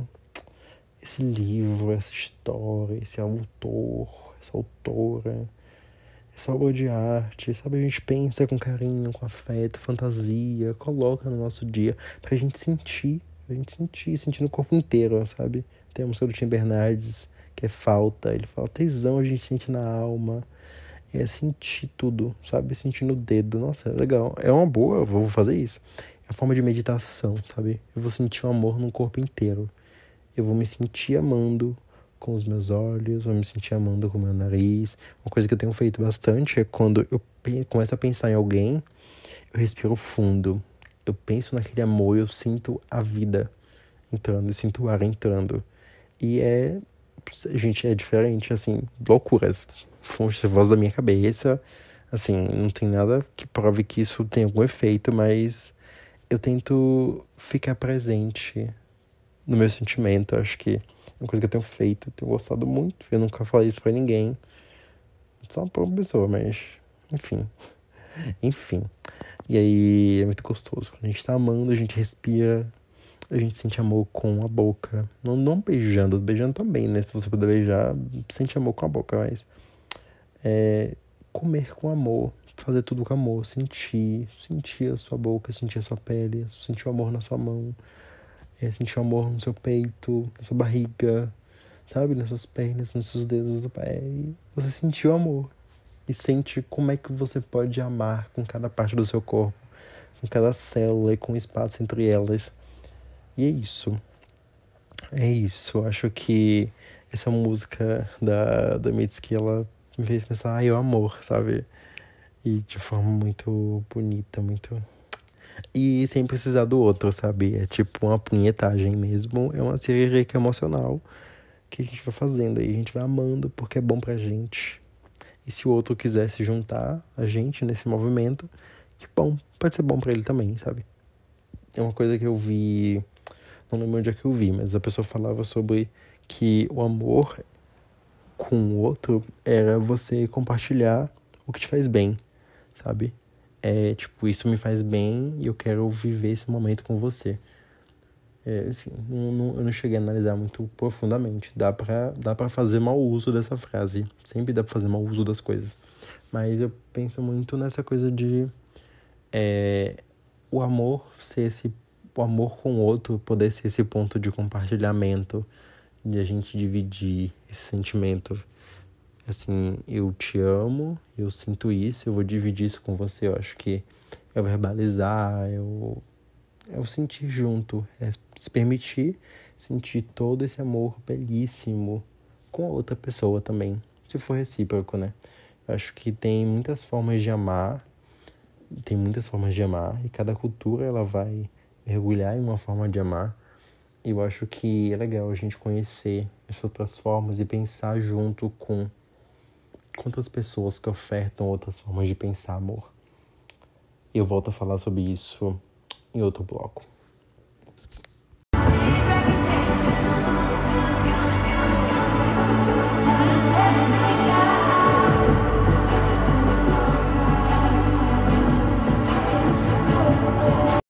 E vamos de momento hot take, né? Eu vou falar sobre minha experiência com a Eras Tour. E é isso tá? Climão, hein? Climão no set. Vamos lá. É um momento fofoca, né? Pra gente descansar um pouco a mente, mas não tão fofoca assim, porque tem muitas análises. Muito, não muitas análises, porque eu não tô com paciência para fazer muitas análises, mas a gente tem coisas para falar, para pensar juntos aí. Complicado. Ok. The Eras Tour. É, a Taylor fez seis shows no Brasil e eu consegui ingresso para ir em um deles, que foi o show do dia 18 no Rio de Janeiro. É, eu tava. Não tava tão animado assim com a minha ida pro show por causa de mil questões, mas a minha experiência no Rio de Janeiro ela foi muito traumatizante, porém teve um saldo positivo, não, não um saldo inteiro positivo, mas eu trago comigo algumas lembranças muito positivas das pessoas que eu conheci durante essa viagem e isso é bom, eu acho que, que eu entendo o universo ter movido as peças para que as coisas acontecessem do jeito que aconteceram, então, ok. Assim, entendo o que ficou, mas o momento não foi tão confortável assim. Ok, vamos lá. Rio de Janeiro. Complicado, né? Enfim, é, show do dia 17. Aconteceu que teve uma onda enorme de calor no Rio de Janeiro, no Brasil, sei lá. No dia, naquela semana, no dia 17, estava muito quente. E se você não sabe o que aconteceu, né? Mas eu tô recapitulando aqui. Tava muito quente, pessoas estavam passando mal do lado de fora do estádio. É, eu ouvi dizer que tinham tapado entradas de ar do estádio para que as pessoas não vissem o show do lado de fora. Não sei se isso é verdade ou não. Conhecendo o capitalismo, eu não duvido dessa possibilidade e isso me deixa muito triste. E aí muita gente passou mal, mil entradas, mil pessoas, acho que mais de mil pessoas passaram mal e uma pessoa chegou a falecer. Isso é grave, isso é triste, isso é desanimador. E a equipe da Taylor demorou.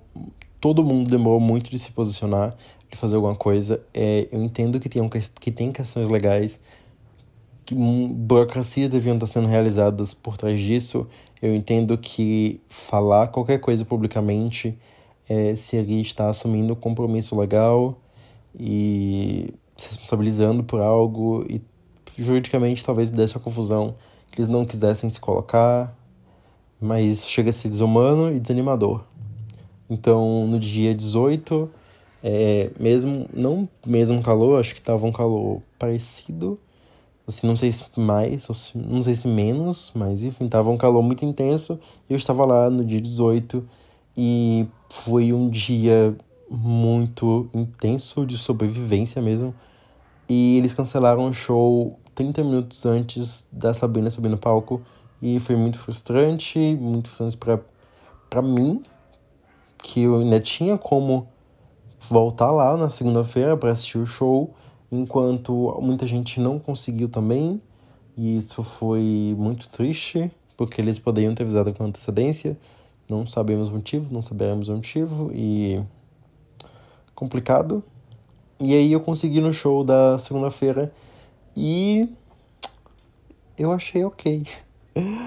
É isso, eu acho que todo o cansaço da viagem tirou muito a experiência que poderia ser muito boa, mas não foi tão legal assim. Eu acho que o show em si, ele é um show. E eu não sei. Eu não sei. Eu acho que falta alma no show. Eu acho que esse é um é o ponto que mais me pegou. Vamos lá, hot takes, né? Meu cancelamento, eu tava falando com, com a Nath, e falou assim, nossa, você quer mesmo que eu fale sobre o Deras no podcast? Que a galera vai me caçar. Mas é isso. Eu achei que falta alma no show. É, é tudo tão coreografado, é tudo tão milimetricamente arquitetado que eu não senti que nada daquilo fazia diferença nenhuma pra, pra Taylor. Ou pra, sei lá, não sei. Eu a, a, o show das. Vamos lá, hot takes, né? Tô aqui, enfim. O show da Sabrina teve muito mais emoção do que o show da Taylor. A Sabrina parece estar tá muito presente ali, tá sentindo cada momento e tá interagindo com aquela energia.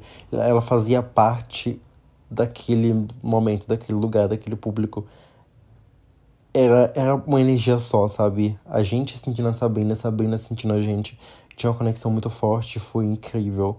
Os 30 minutos da Sabrina no palco são coisas que eu vou guardar comigo, na minha alma, na minha mente. E aí veio o show do Deras. É, vamos lá, eu vou, eu vou comentar parte a parte, assim, sobre a, a questão da setlist e tudo mais. E vamos lá, né? Enfim, chega minha voz murchou um pouquinho porque foi, foi complicado, mas a gente vai fazer o melhor que a gente pode para não abaixar o humor, para ser legalzinho e momentos, né, fofocas. Eu acho relativamente legal que o show ele abre com um trecho de Miss Americana, não chega a ser Miss Americana toda, tudo bem também. Ele abre com um trechinho de Miss Americana para falar tipo assim, It's been a long time coming, but enfim, eu acho legal esse conceito, isso, uma forma legal de abrir o show. E a galera em Cruel Summer tava bem animada, porque viralizou, né? Pra mim, ela fala He looks pretty like a devil. E é isso. Quem canta de outra forma tá errado. Inclusive, Taylor tá cantando errado a música dela. É The Man. O silêncio, o silêncio no chat, né? Enfim, é The Man, né? É uma música, tá lá. Eu gosto da performance The Man, eu acho bonitinho a Taylor com, com terno. E aí vem You Need to Calm Down. Ela é safada, né? Ela corta bem a parte de Shade Never Made Anybody Less Gay. Mas aí depois vem a performance de Lover. E só tem casal hétero dançando no palco. Isso é extremamente irritante, porque na música ela corta exatamente a parte que ela fala, tipo, olha só como eu sou uma boa aliada. E aí na música seguinte é só homens e mulheres dançando no palco enquanto ela canta Lover. É, gata. Foda é The Archer. The Archer, eu me emocionei um pouquinho nessa performance, porque tem um momento que ela fala, tipo assim, Who could ever leave me, darling, but who could stay? Quem poderia ficar, né? E aí ela abriu os braços apontando pro público. Eu pensei, nossa, ela deve estar tá pensando, tipo assim, porra, vocês que puderam ficar aqui para ver esse show. E eu conversei com uma amiga minha e ela falou assim: ah, não, a Taylor faz isso em todo show. E realmente a Taylor faz isso em todo show, então assim. Foda-se, né? Foda-se os brasileiros, foda-se quem pode ficar pro show dela. e é isso, acontece. É, o bloco Fearless é legal, bonitinho, nostálgico. Ok. É, aí vem o bloco do Evermore. Eu acho legal, eu gosto de The, Damn Season. Eu amo. É, eu amo a roupa que ela usa. Willow eu não gosto da música em si, mas eu acho a performance bonita. Marjorie. Eu não sei se eu entendo tanto porque essa música tá aqui. Sinceramente, não entendo muito não. Mas, entendo, é homenagem pra avó e tal, e paciência, ok. É, Champion, Champion Problem. Eu gostei, achei legal que ela pôde realizar esse objetivo dela de botar todo mundo para cantar. Eu achei bonitinho, ela naquele piano é lindo as projeções são lindas, etc, etc. Uh, mas até, até as coisas que ela fala naquele piano são, são praticamente iguais em todos os shows. Isso tira a alma de novo da coisa, sabe? Eu fiquei tipo, porra. Ah, meu Deus, como assim, cara? É tudo tão incerto. Tipo, eu sei que é um show enorme, são três horas de espetáculo e que ela faz isso dias seguidos, então tem que ser muito bem ensaiado para que ela consiga fazer mas não sei, é aquela coisa de.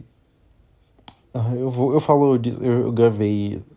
Enfim, já falei, né? Quando eu. Não sei se você ouviu o bloco sobre The Arts, eu falei sobre a questão de a gente, nesse modo de produção muito acelerado, a gente tá tão preocupado em fazer coisas iguais e que a gente perde a humanidade. Eu achei que perde um pouco da humanidade. Eu não senti que eu tava vendo a tela, eu tava vendo um, sabe, um, um chat GPT, um IA, uma coisa assim muito robótica. Não, não falando em questão de movimento da tela, mas de não ter acesso a ela, eu acho. E aí foi a diferença, tipo, eu senti ela muito distante até nisso. E aí é foda, eu fui em outros shows esse ano e a galera não tava assim. E eu fiquei assim, putz. Mas enfim, paciência. E aí vem a performance de Tolerated. Simplesmente melhor performance do do show, eu acho. Eu tenho quase certeza que é. Que a melhor performance do show é tudo. Performance Tolerated é incrível. Mas aí vamos uma coisa. Eu tô muito problematizando esses X, né? É, o cara que ela. Vamos lá. Eu vou voltar a falar disso em outro bloco do, da discussão, mas é legal que ela tem pessoas racializadas, de pessoas de cor dançando com ela. Mas eu fico meio, sei lá, quando ela coloca um homem preto do outro lado da mesa, quando ela tá cantando Tolerated. Porque a gente já não associa a imagem de pessoas pretas a coisas muito boas. E aí, quando tá todo mundo gritando a letra de Tolerated e tem um homem preto do outro lado, me deixa um pouco desconfortável. E é isso. ai, ai, que, que momentos, né? Enfim. Aí vem. Uh, a Reputation. Eu chorei no começo de Ready for It. Porque eu não imaginei que eu ia estar vendo a Era Rap ao vivo. Eu achei a Era de Speak Now muito curta. Eu nem consegui chorar em Long Live e era a minha música favorita da Taylor. E eu fiquei tipo assim. Pisquei e acabou. Ela chegou com vestido. Ela entrou com vestido, deu meia volta e saiu. Foi assim. Muito rápido. Ok, tudo bem. É a era do. do Red. Como a Bel Rodrigues falou, desperdiçada, gente. Complicated. Muito complicado, sabe? Complicated. É, mas eu gosto de. Gostei de ouvir o Well ao vivo. No meio fiquei meio cansado, assim. Fiquei. Uh, realmente, né? Tô sentindo os 10 minutos passando. E foi, foi uma coisa, mas eu achei bonita. Mas sobre. Eu também vi a gravação do Deras, né? Eu achei muito curioso, muito curioso que na gravação do Deras, a criança para quem a Taylor dá o chapéu não é uma criança branca. Assim. Assim. Nada é por acaso, não se iludam. A Taylor tem uma equipe enorme, não enorme, mas uma equipe que tá trabalhando com ela, que sabe o que tá fazendo e o que não tá fazendo também. Então, não, não acho que tenha sido por acaso essa escolha. E é isso. Desde dito. Ai, enfim. É, pensem aí se vocês podem não concordar também, mas tudo bem também, né? Vou continuar achando o que eu tô achando. E eu amo muito folclore eu não gosto, não sou maior fã de Beth. Eu acho Berry meio. Ah, é uma música, né? Tá lá. E, é isso. E eu gosto, gosto do bloco do, do folklore. É, eu não sou o maior fã do 1989, mas o bloco do 1989 é muito lindo. As luzes, assim, é muito, muito welcome to New York mesmo. Então, eu sinto, sinto coisas. Eu fico, ó, oh, legal, hein? Bacana, maneiro. É, é divertidinho, é divertido, é bem, é bem o que ele é. E aí, a, a parte do Midnight é ok, é legal. É isso, acho que esse não, não teve tanta hot take assim, eu comentei por partes, né? Eu não lembro se tinha mais coisas que eu pensei em comentar. Pera que eu. Opa, nossa, eu quase corto a gravação sem querer. Gente, que coisa. Mas enfim, enfim, enfim, enfim, enfim, enfim. Eu acho que é isso. Eu acho que é um show, ok. Eu vi o, a gravação depois. É, eu não sei. Eu meio que minha relação com a Taylor mudou um pouco depois do show. Eu fiquei meio, ah, não sei. Hoje em dia eu já voltei a escutar normalmente mesmo. E paciência, né? Porque às vezes a gente não tem muitas alegrias na vida, né? E aí a gente usa as que tem. E é isso. É isso. Esse foi. Eu achei que ia ficar um bloco maior. Na minha cabeça eu ia falar mais coisas, mas eu não lembro mais o que eu ia falar. É, fico feliz que a galera de, de São Paulo teve um show mais organizado, teve músicas surpresas boas, porque no meu show. É... Ai, não gostei, não gostei. Achei que a piada não valeu a pena, sabe? É... Mas ela cantou Soy Goals depois também, então paciência. E é isso. É isso, então. So it goes. Vamos para o próximo bloco.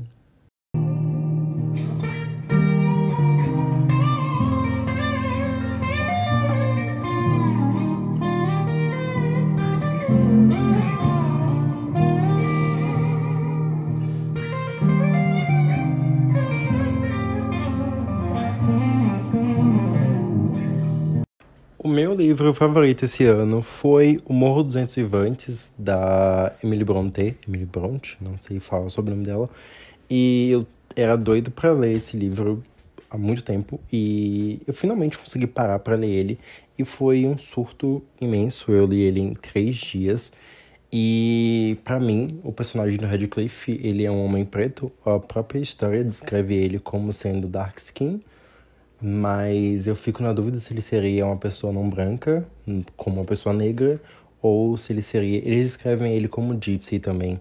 Então, eu não sei exatamente qual seria a etnia dele. A gente não tem isso claro nos escritos e tudo mais. Porém, eu acho que é uma boa forma de ver o personagem, talvez a única forma de ver o personagem. Eu assisti o filme de 2011, não sei, que tem a, a Kai Scodelario. E nessa, essa é a única adaptação onde Radcliffe ele é interpretado por um ator negro. E isso faz muita diferença, apesar de que eu não acho a adaptação tão boa assim. E eu vou deixar para vocês um, um, um, compilado de áudios que eu mandei para minha amiga na semana que eu tinha finalizado. Não exatamente a semana que eu finalizei a leitura, mas nos dias próximos que eu finalizei a leitura e eu não conseguia parar de pensar nesse livro de jeito nenhum.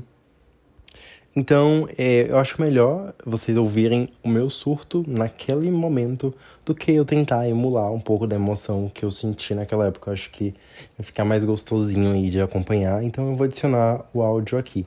É, eu dou o mínimo de spoiler possível, o que eu falo é bem do comecinho do livro mesmo, mas tem aí minhas impressões, minhas sensações lendo o livro que foram arrebatadoras. Eu descreveria o sentimento. Primeiro, eu descreveria o sentimento da história, que é aquela dor no coração que a gente sente quando tá escutando My Tears Ricochet, sabe? Aquela coisa de o que aconteceu comigo, o que dói em mim também dói em você. E aquela frase do I can go anywhere I want, just not home. Então, o que eu sabia dessa história era que essa história, o que eu sabia era que era um romance proibido entre esses entre esse rapaz e essa moça que foram criados como irmãos, que é o Heathcliff e a Catherine. Eu sabia disso. E aí eu comecei o livro, e o livro ele começa do ponto de vista do Sr. Lockwood, que ele para resolver os negócios ele precisa ficar num, num vilarejozinho da Inglaterra e aí ele vai alugar uma casa. Então ele precisa ir nos até onde mora o senhor dono dessa casa.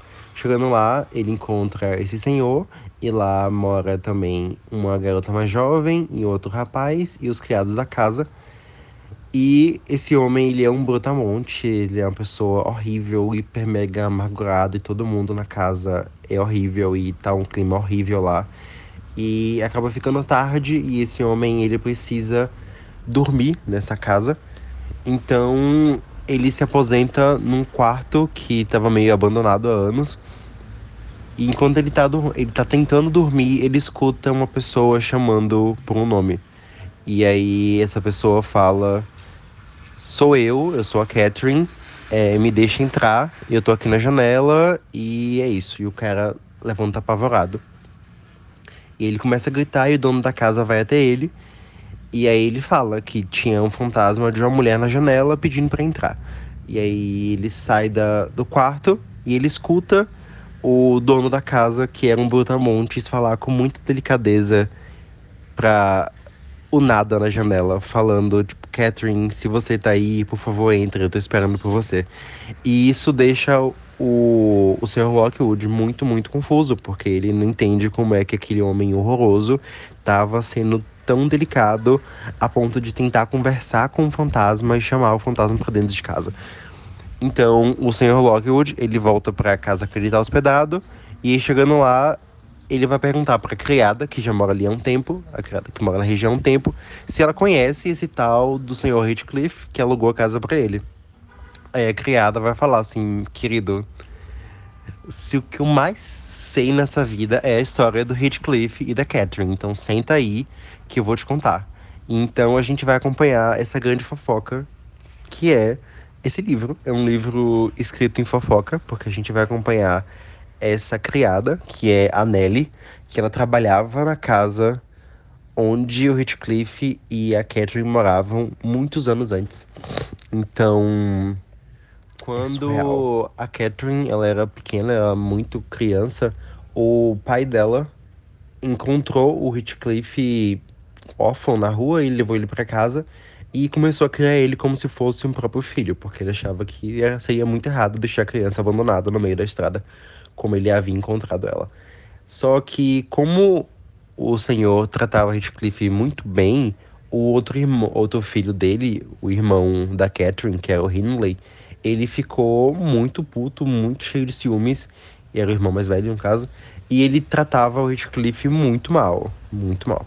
E aí o Heathcliff e a Catherine, eles eram muito próximos quando crianças, eles eram muito apaixonados um pelo outro e tudo mais. Eles vão crescendo, vão crescendo até que o senhor da casa morre e o Hindley, ele assume o posto de senhor.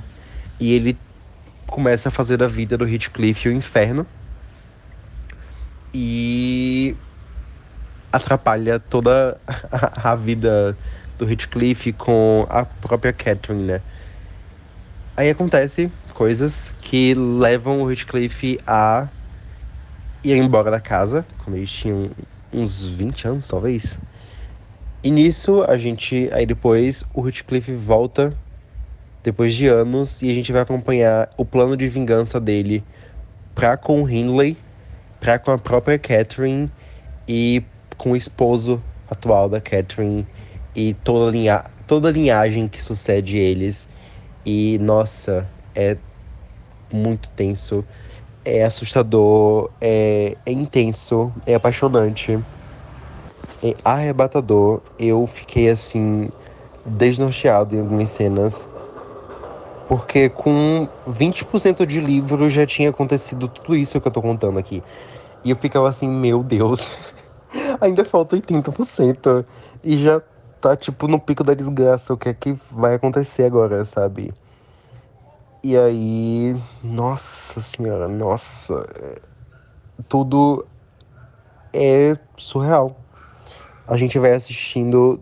Assistindo, lendo, né? A gente vai testemunhando esses personagens se degradarem a níveis extremos e absurdos. E é tanta crueldade, tanta maldade, tanta dor e é tudo tão compreensível ao mesmo tempo que é fantástico. E tudo isso narrado em ponto de vista de fofoca, que é basicamente a Nelly contando para o Sr. Lockwood o que é que ela lembra de ter rolado e o que ela não estava presente para ver, ela ouviu de alguém, tipo, ah, ah, rolou tal coisa. Aí a Nelly fica tipo, ah, rolou tal coisa que eu não vi, mas me contaram que rolou isso, isso e isso. E aí, às vezes, alguém chega para ela para contar: nossa, você não tava lá, mas aconteceu isso, isso e isso.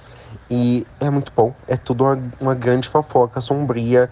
E eu só ficava tipo: meu Deus, meu Deus, sabe? Horror, horrorizado e apavorado. E, e não sei. Foi, foi uma experiência sobre-humana, assim. A atmosfera é tão opaca, tão sombria, que eu imaginava tudo muito escuro porque não tinha nem eletricidade na época, né? E aí, tudo à luz de velas e um clima fechado. E, nossa, arrebatador. Sequest é um verdadeiro sequestro de sentidos. Eu acho que uma das coisas mais surreais também é que o romance ele se passa em dois lugares apenas. A gente tem as coisas que acontecem na no Morro dos Ventos Vivantes e na Granja dos Tordos, que são essas duas casas principais que são vizinhas ali, teoricamente. E aí os personagens eles vão transitando de um lugar para o outro e muita coisa vai acontecendo e é tão não sei, é... nossa, não sei, eu não sei descrever, mas é muito forte, é muito intenso e uau, sei lá, eu fico repetindo para mim algumas cenas, algumas coisas. Algumas frases são bem famosas, outras eu me surpreendi na hora de ler, até por pegar o contexto delas. Eu vou, vou ler um trecho. Então, vamos lá. É, abre aspas. Eu o amo, não porque ele é bonito, mas porque ele é mais parte de mim do que eu mesma. Seja lá do que nossas almas são feitas, a minha e a dele são a mesma. Eu não consigo expressar, mas com certeza você e todo mundo tem noção de que existe, ou pelo menos deve existir, algo além daqui Senão, qual seria o sentido da minha criação se estivesse contida neste lugar? Minhas grandes misérias nesse mundo são as mesmas de Heathcliff, e eu assisti e senti cada uma delas desde o começo. O sentido do meu viver é ele. Se tudo perecer e ele continuar, então eu devo continuar também. Se tudo perecer e ele for aniquilado, o universo então se tornaria um estranho, pois eu não deveria mais fazer parte dele. Meu amor por Heathcliff é fonte de pouca beleza visível, mas necessária. Eu sou Heathcliff. Ele sempre, sempre está na minha mente. Não por prazer, mas por ser ela própria. Jamais fale de separação outra vez, porque Tem há uma briga, uma conversa entre a Catherine e Radcliffe que me roubou muito o fôlego, que é mais ou menos assim, a Catherine fala: "Mais quantos anos você mais quantos anos você pretende viver depois que eu me for?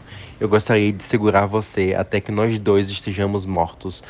E aí ela fala que não vai demorar até que ele esqueça ela e que ele perceba que ela era apenas uma coisa do passado dele.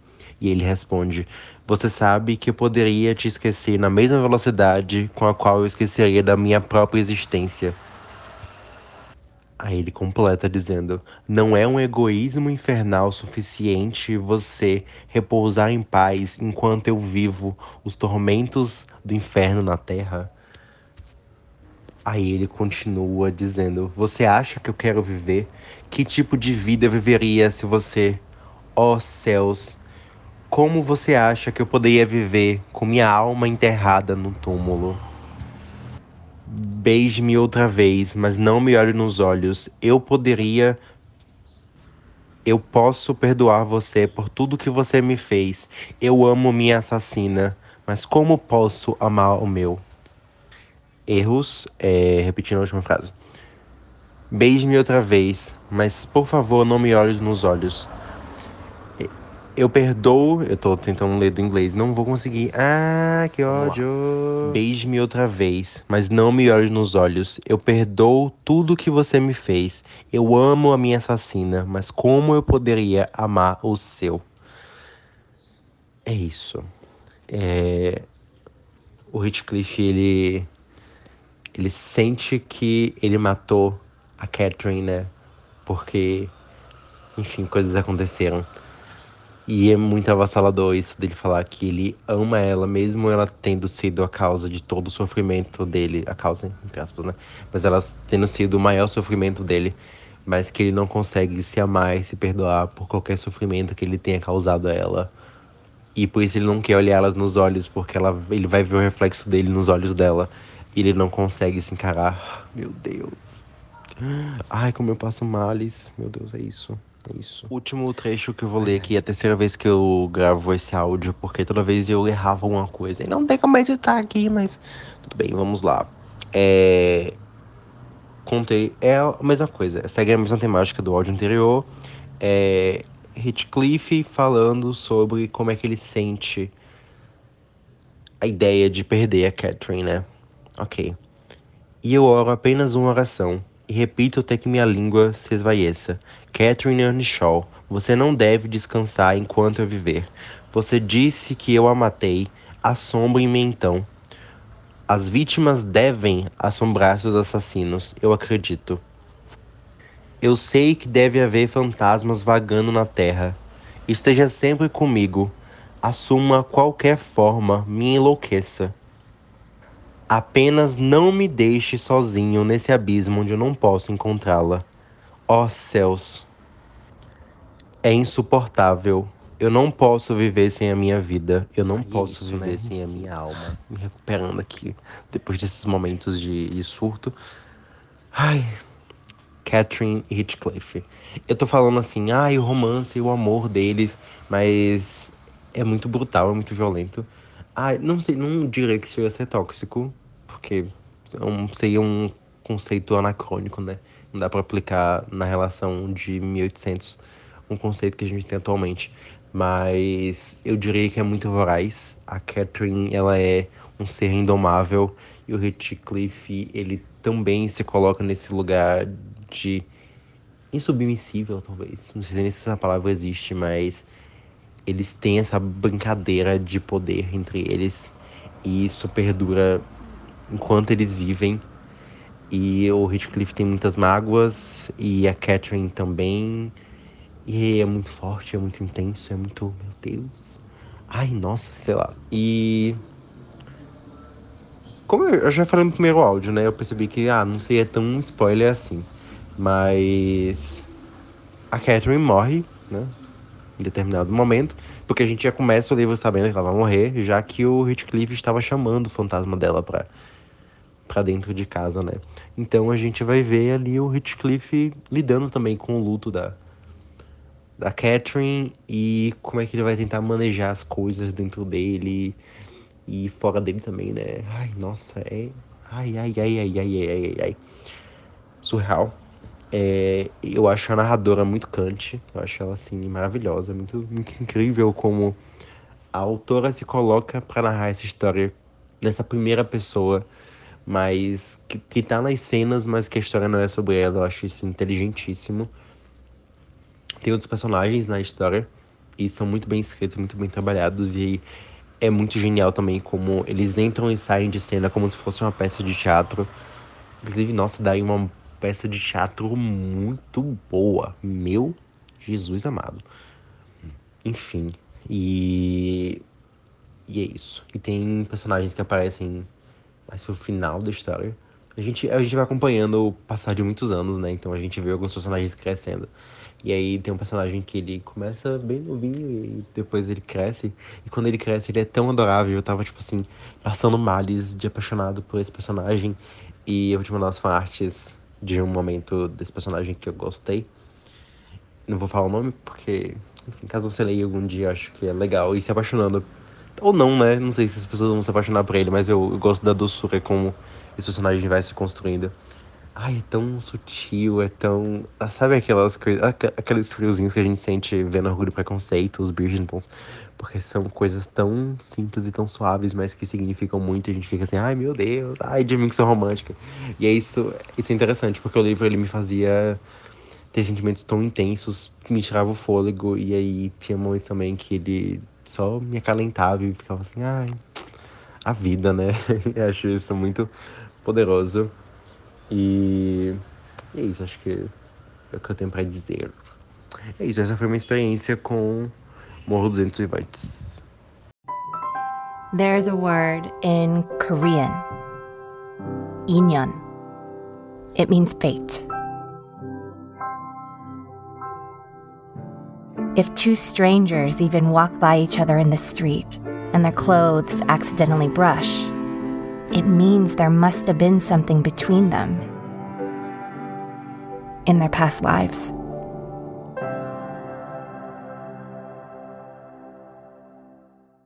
Chegamos então ao último bloco. Ele vai, ele vai ter mais de um tópico. Então, assim, provavelmente vai ser um bloco longo. Mas vai ser muitas reflexões assim. Eu tô animado e nervoso porque eu tenho essas ideias soltas dentro de mim e vai ser um momento onde eu vou tentar organizá-las de uma forma um pouco mais linear e compreensível, por mais que elas provavelmente não vão acabar saindo de forma linear, mas espero que sejam compreensíveis. É, o ponto é que eu vou falar de alguns temas paralelos e vou estar tá linkando eles com o filme, mas às vezes eu vou sair bastante do filme e ir para outras coisas bem tangenciais. Ok? Eu não vou contar spoilers. Se eu contar, vai ser alguma coisa muito pequena para poder puxar uma discussão, mas nada que eu falar aqui, que eu pretenda falar, tem como objetivo ou a possibilidade de estragar sua experiência assistindo o filme. Ok? Dito isso, vamos começar. Eu até fui tomar uma água para poder realinhar os chakras e tudo mais, então. Vamos lá. Nossa, minha voz ficou tensa, né? Mas tudo bem, tudo bem. Vamos, vamos, vamos lá. Parece que é a primeira vez que eu tô gravando podcast, gente, que, que absurdo. Mas tá. Eu achava que 2023 ia ser o melhor ano da minha vida. E acabou que não foi. No começo do ano eu tava super empolgado com muitas coisas que eu achava que ia vir aí, que algumas vieram, outras não. E eu não sei. eu acho que eu não esperava que a vida fosse me impactar tanto quanto ela impactou esse ano, que ela fosse me colocar, me realinhar nos eixos. Eu acho que foi quase uma massagem para colocar a minha coluna no lugar. Coluna no lugar. Foi um período de muito amadurecimento. E agora eu comecei a pensar no último episódio que eu gravei no final do ano passado, né? que tiveram muitas reflexões e eu acho que eu consegui tornar elas ainda mais intrínsecas, mas eu não sinto, não me sinto tão diferente de quem eu era quando eu gravei o último episódio do ano passado. Mas eu também sinto que muita coisa mudou de mim, dentro de mim, e eu me sinto mais sólido. Acho que maturidade é um pouco mais disso, eu me sinto realmente mais sólido. Não sei se eu falei, eu, eu sinto que eu já falei essa frase antes, mas meio que é isso. E tiveram três filmes que marcaram muito esse meu ano, minha forma de pensar, minhas reflexões. Eu acho que é tentando condensar, assim, o que foi o ano para mim. Tiveram três filmes. Dois deles não foram lançados esse ano e um foi. O primeiro filme que mudou a minha vida, assim, digamos assim, consolidou a minha forma de, de pensar na vida esse ano foi Nove Dias. Tá disponível na, na HBO Max. E eu vi ele em janeiro, foi bem no começo do ano, e vai falar sobre um cara que ele mora nesse lugar que é meio pré-vida, e ele é responsável por observar a vida de pessoas na Terra. E aí ele recebe, começa a receber a, a visita de algumas almas que vão participar de um processo seletivo para virem para a Terra. Então ele vai ter que selecionar durante nove, durante nove dias, ele vai estar acompanhando essas almas para selecionar qual vai nascer e as almas que não nascerem, elas vão ser descartadas. E nisso, essas almas elas vão tentar entender o que poderia ser a vida na Terra e justificar porque elas merecem estar nesse lugar de vir para a Terra. O outro filme que mudou muito a minha perspectiva, não mudou, mas consolidou a minha perspectiva sobre a vida, eu vi recentemente, eu vi tem uns dois meses, eu acho, que foi o filme A Viagem, das irmãs Wachowski, que são as criadoras de Matrix. E o filme é Viagem, ele vai contar a história de seis linhas do tempo. Seis linhas do tempo, mas seis, seis lugares diferentes no tempo. Uma começando em 1800, na época das navegações, em 1600, talvez, não sei, não lembro exatamente, mas na época das navegações, escravização, e outra no mais futuro, num futuro pós-apocalíptico, a gente, e a gente vai vendo vários lugares aí no meio da, do, do percurso histórico. E a gente vai acompanhar meus mesmos atores interpretando personagens diferentes em cada linha do tempo e o que dá a entender que essas vidas estão conectadas, como se fossem ciclos diferentes de reencarnações. Minha interpretação. Então, foi um ano que eu pensei muito sobre vida, o que seria vida, o que seria a morte, o que seria a vida após morte, e se tinha algum fio invisível que conectava tudo isso, que orquestrava tudo isso, e se existia essa tal coisa chamada destino, que é o ponto principal do filme Past Lives, Vidas Passadas, que tá para lançar aí nos cinemas nacionais no começo de 2024, mas se você quiser você já pode sonhar com o filme. É, o filme Past Lives, ele vai ter protagonistas coreanos e a gente vai acompanhar essa história desde a infância dos personagens até a fase adulta deles. Então a gente vai ter dois amigos de infância que estão morando na Coreia do Norte e a garotinha vai precisar se mudar para o Canadá e ela tem que deixar para trás esse amigo de infância dela, que ela é super apaixonadinha por ele e tudo mais. E aí ela fica se perguntando, ela carrega com, com ela essa dúvida de como é que seria a vida se ela ainda estivesse na Coreia, e como é que seria se ela tivesse tido esse relacionamentozinho com esse garoto. E eles acabam se reencontrando digitalmente dez anos depois, e eles acabam se reencontrando pessoalmente mais 10 anos depois. Então, eles se veem pessoalmente no total depois de 20 anos, desde que ela deixou a Coreia o que poderia ser uma premissa simples, mas a, a, autora e a diretora ela consegue deixar isso mais complexo quando esse reencontro acontece, a moça já está casada há alguns anos com outro rapaz que ele é o amor da vida dela, não sei, mas ele é muito bom para ela. Tem um momento do, do filme que tá no trailer isso, ela, a personagem, ela explica que existe essa teoria em coreano chamada Inyon, que é destino, fate, de que se duas se as pessoas, meu Deus, se duas pessoas elas se encontram em uma vida, mesmo que seja por um riscar de ombros, é porque elas já tiveram uma coisa em uma vida passada. E Tá, vamos lá. É complexo, né? Vamos, vamos tentar estruturar todos os pensamentos da forma que, que for possível. É, a música que eu mais ouvi esse ano foi Timeless, da, uma das músicas que eu mais ouvi esse ano. A música que eu mais ouvi esse ano do Taylor Swift foi Timeless, porque eu gosto da ideia de atemporalidade, no caso de pensar que as coisas elas existem para uma, uma, um plano maior do que só o que a gente tem aqui agora. É, espiritualidades, né? Vamos lá. E aí eu, eu gosto muito de Timeless porque ela vem pegando essas possibilidades. Maybe even, even in a different light, even in a different light, you still will be mine, you will be, we will been timeless. Mesmo numa luz diferente, numa vida diferente, você ainda seria meu e a gente seria temporal. E eu gosto dessa ideia de desse retorno, dessas coisas de destino e tudo mais. E poderia ser aí. Poderia ser simples, poderia ser só ideias, mas eu fico pensando como é que isso se aplica na, na minha vida e como é que eu, cons que eu consolidei, como é que eu construí, como é que eu integrei isso no meu dia a dia. Vamos lá, né? Eu tô parando de gravar isso aqui toda hora pelos barulhos externos e pelos barulhos dentro da minha cabeça. E porque eu tô gravando esse bloco de noite, então eu não posso falar muito alto. E eu tô pirando com todos esses estímulos, mas vamos lá. É, eu penso muito em morte, em suicídio. É, vamos inverter a ordem para ficar melhor a frase. Eu penso muito em suicídio, em morte, o que tem depois da morte, o que tem antes da vida. E se tem alguma coisa depois e antes, então ainda tem alguma coisa disso aqui. Então, o que está depois, o que está antes também está presente no nosso dia a dia. Então, como eu posso me conectar com essa vida que transborda dos lados e provavelmente está presente aqui no, no nosso dia a dia.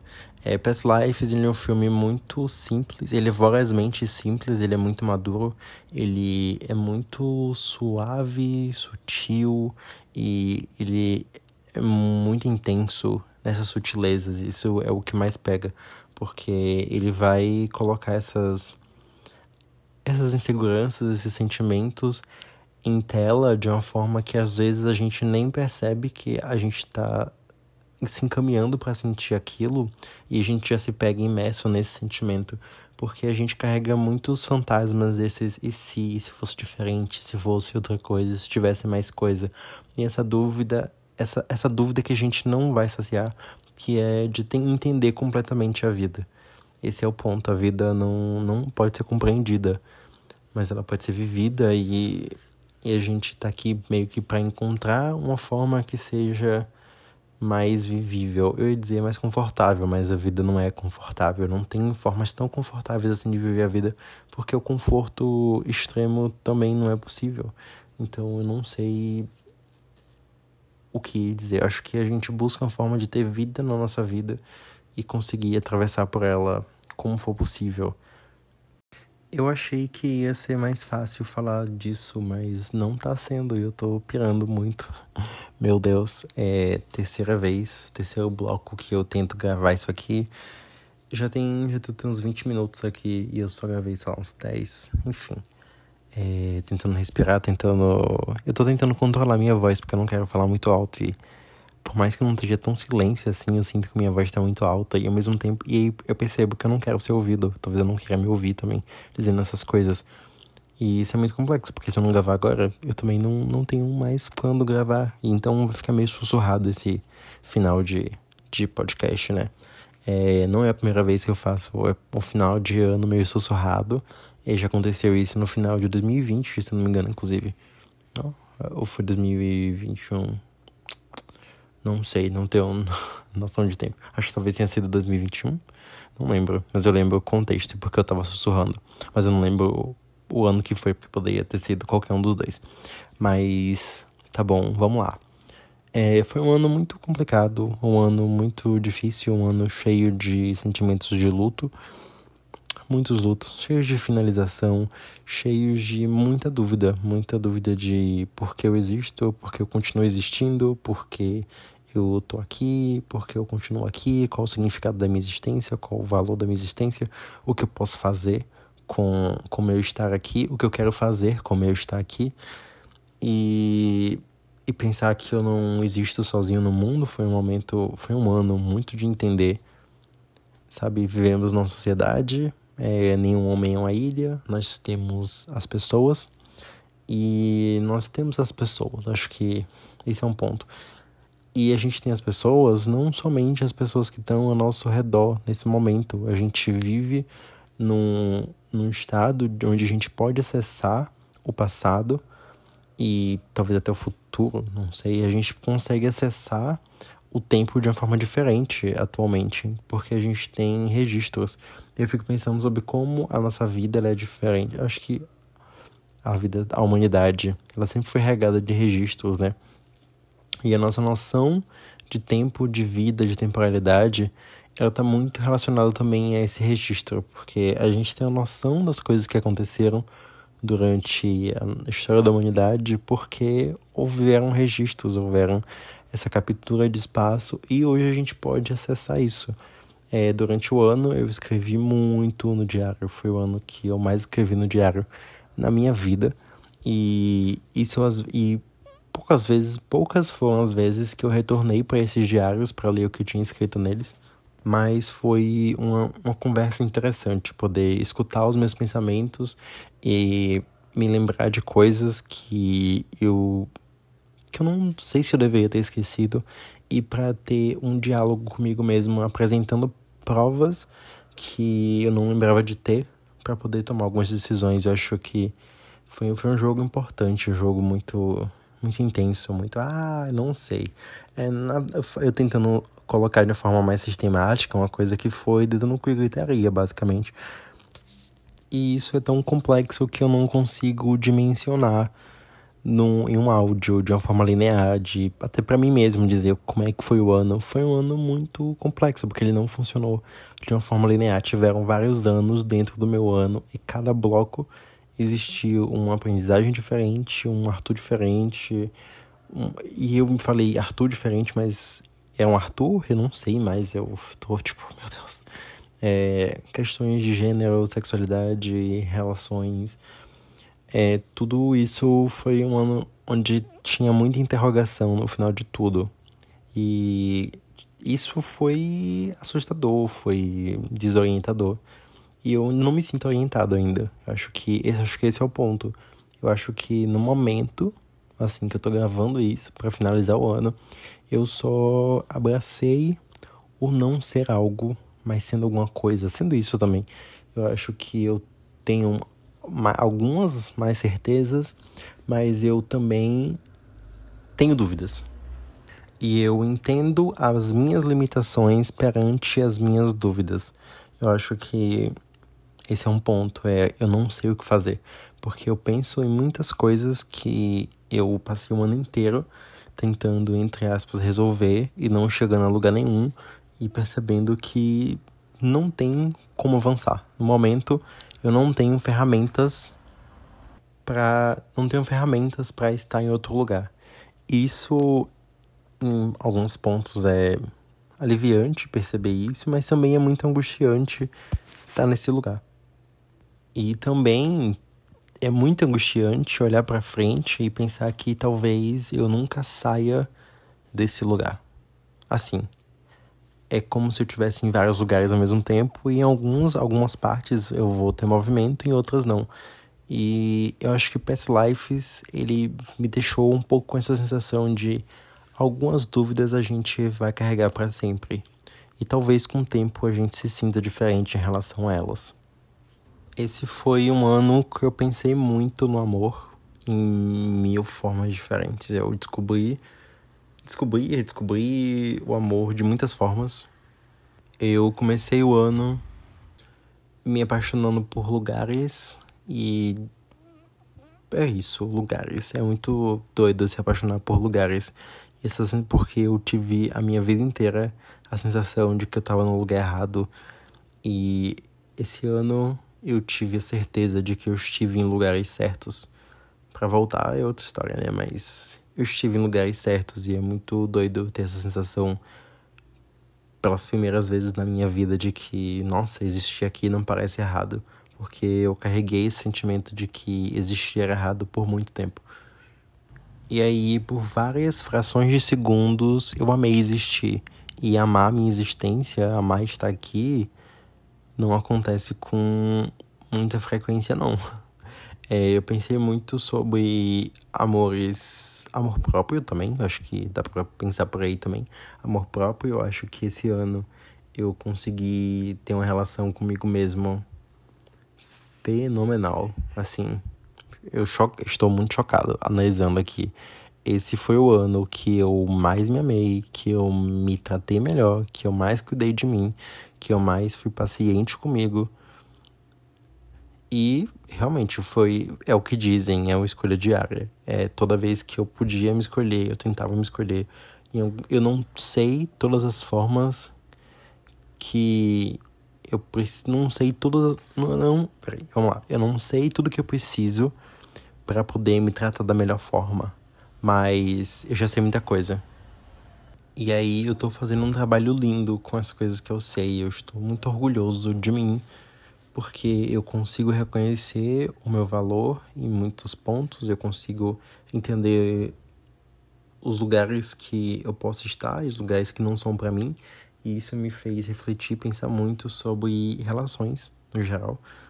É, relações com família, relações com amigos, relações com amores, amores, poten amores em potenciais e, e pensar sobre as pessoas, né? Pessoas Pessoas são tudo que temos, já dizia a, a Phoebe Wallet Bridgers, né? A nossa Fleabag. Pessoas são tudo que temos, isso é um dos, um dos aprendizagens que eu tive esse ano. Acho que eu já falei disso em algum outro momento do, do podcast. Pessoas. E amor. Amor. Eu acho que o amor pelas pessoas, amor pela vida, nem sempre é fácil. É difícil fazer essa manutenção, mas acaba sendo o que mantém a gente aqui acho que nas muitas incertezas que eu tive esse ano, é, eu pude garantir a minha relação comigo, como vocês viram no bloco de, de My Love or Mine, My Love, Mine or Mine, da Mitski. É, eu tô muito, ai, amor, sabe? Eu vi uma palestra, tá no YouTube, no Café Filosófico, chamada O que Amor Pode Fazer, e é um professor negro falando sobre a visão de amor em várias culturas e o que amor pode fazer, e o amor como essa propriedade curativa e potencializadora. E nossa, eu acabei de perceber uma coisa. Uau. Uau. Uau, meu Deus. Meu Deus. Eu tendo reflexões ao vivo. É, eu ia falar. Eu, meu Deus, tá. Vamos lá, né? Vocês estão vendo minha mente explodir, assim, ao vivaço. É... Uh, ok. Eu ia falar que das dúvidas que eu carregava, muitas dúvidas são sobre os sentimentos que as pessoas têm por mim. Eu não tenho tanta certeza assim. E aí, pensando assim, amor é uma coisa que potencializa, talvez eu já tenha a resposta sobre se as pessoas me amam ou não, porque eu não sinto essas pessoas me potencializarem. Que é isso. Uau, então, se vocês querem saber se alguém ama vocês ou não, vocês podem pensar assim: essa pessoa tá me potencializando, ela tá me impulsionando a ser mais eu, a ter mais vida na minha vida, a experimentar as coisas, a, a existir com mais vigor, com mais intensidade, com mais apreço. É isso, né? Delicado, delicado, cara, delicado. Mas não só de incerteza se faz a vida, tem muitas certezas também. E aí vem um ponto interessante que eu tava na faculdade, a professora tava falando sobre como é, pessoas pretas famosas na internet às vezes a internet é o único lugar que elas têm naquele momento, o único lugar de poder que, ela tem, que elas têm naquele momento. É o mesmo vale, do, o mesmo vale também para pessoas pretas em lugares de poder em outras instituições, como igreja e tudo mais. Às vezes aquele ambiente é o único ambiente que ela, essa pessoa pode ser ouvida, se sentir valorizada e tudo mais, e isso é delicado porque aí ela falou sobre ascensão e queda de pessoas pretas na internet, né? É, eu tive o boom do, no podcast na época que o racismo acabou, né? George Floyd, todo mundo começou a escutar é, criadores negros. E, e um ponto é que teve o boom, subiu e eu me senti nas dúvidas. Ai meu Deus, como as pessoas me escutam, é tão bom ser famoso na internet. Não sou tão famoso assim, mas as pessoas. Eu sentia que as pessoas me conheciam, eu me sentia visto, ouvido, eu sentia que as pessoas tinham algum mínimo interesse em mim, pelo menos. E aí vem a queda. Eu tava me esforçando muito, não tinha retorno. E aí, um retorno como eu gostaria que tivesse. E aí eu fui desanimando, eu fui diminuindo a, a quantidade de episódios, a intensidade dos episódios, aí pro bem da minha saúde mental também. E hoje em dia a gente tem um podcast quando dá, né? Quando, quando é possível. E ainda tem ouvintes. Isso é isso é interessante. E, e aí vem um ponto que a professora falou, que é importante que existissem redes de apoio e onde essas pessoas se sentissem ouvidas para além desses ambientes. E 2023 foi um ano onde eu me perguntei muito o que era real, sabe? O que continuava na minha vida, mesmo fora da internet. Se, eu, se você deslogar do Twitter, o que é que continua, sabe? E aí foi um ano que eu descobri é, coisas, o que vem de bom e o que vem de ruim disso. Mas descobri e, sei lá, eu gosto dos resultados. Dos resultados. Assim, é bom saber quem continua e é lindo saber quem continua. Eu acho que esse ainda é um espaço potencializador. Eu acho que a gente ainda tem muito poder, muita permissividade, não sei. A gente tem muita abertura, são muitas possibilidades que se abrem com esse espaço aqui.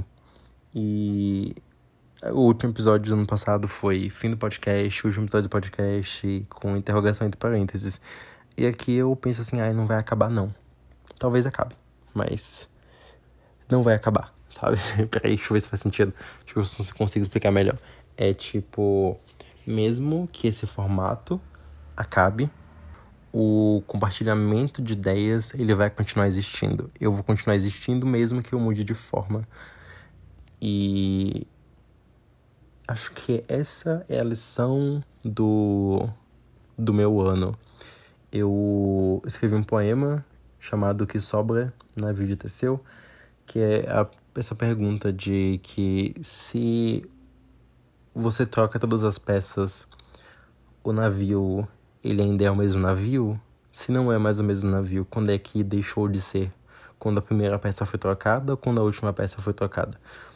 E mas assim, a gente continua de uma forma ou de outra. Eu acho que a gente continua seja eu aqui falando para vocês, ou eu no YouTube, ou vocês conversando comigo, ou a parte de mim que habita em vocês, falando com vocês. Daqui para frente, né? A gente se leva. E eu acho isso muito bonito. Eu acho que isso é potência na vida. E aí, minha professora, ela falou que a pessoa em pensamento suicida, ela visualiza a vida em túnel eu sinto muito isso. É...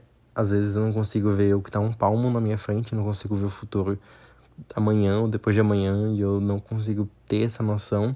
E ela fala que é, gente tem uma cosmovisão, né? É quando você se abre para pensar no tempo de outra forma.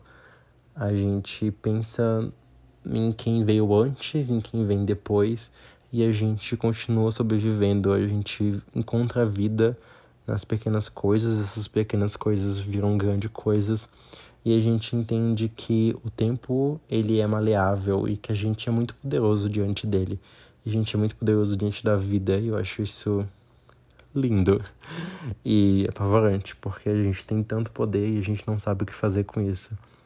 Mas algumas belezas são assustadoras. E é isso. Esse foi o último episódio do ano com essas reflexões meio descoladas, assim, meio pra gente ter esse espaço de incertezas, de dúvidas, a gente pensar e entender que a gente às vezes não sabe de muita coisa, que a gente tem muito para aprender, que a gente está se construindo ainda e que tudo é movimento. Tudo é movimento. E essa foi a nossa conversa de ônibus. Eu acho que chegou no, no meu ponto de parada. E a gente se encontra depois. É, enquanto houver vida, a gente se encontra.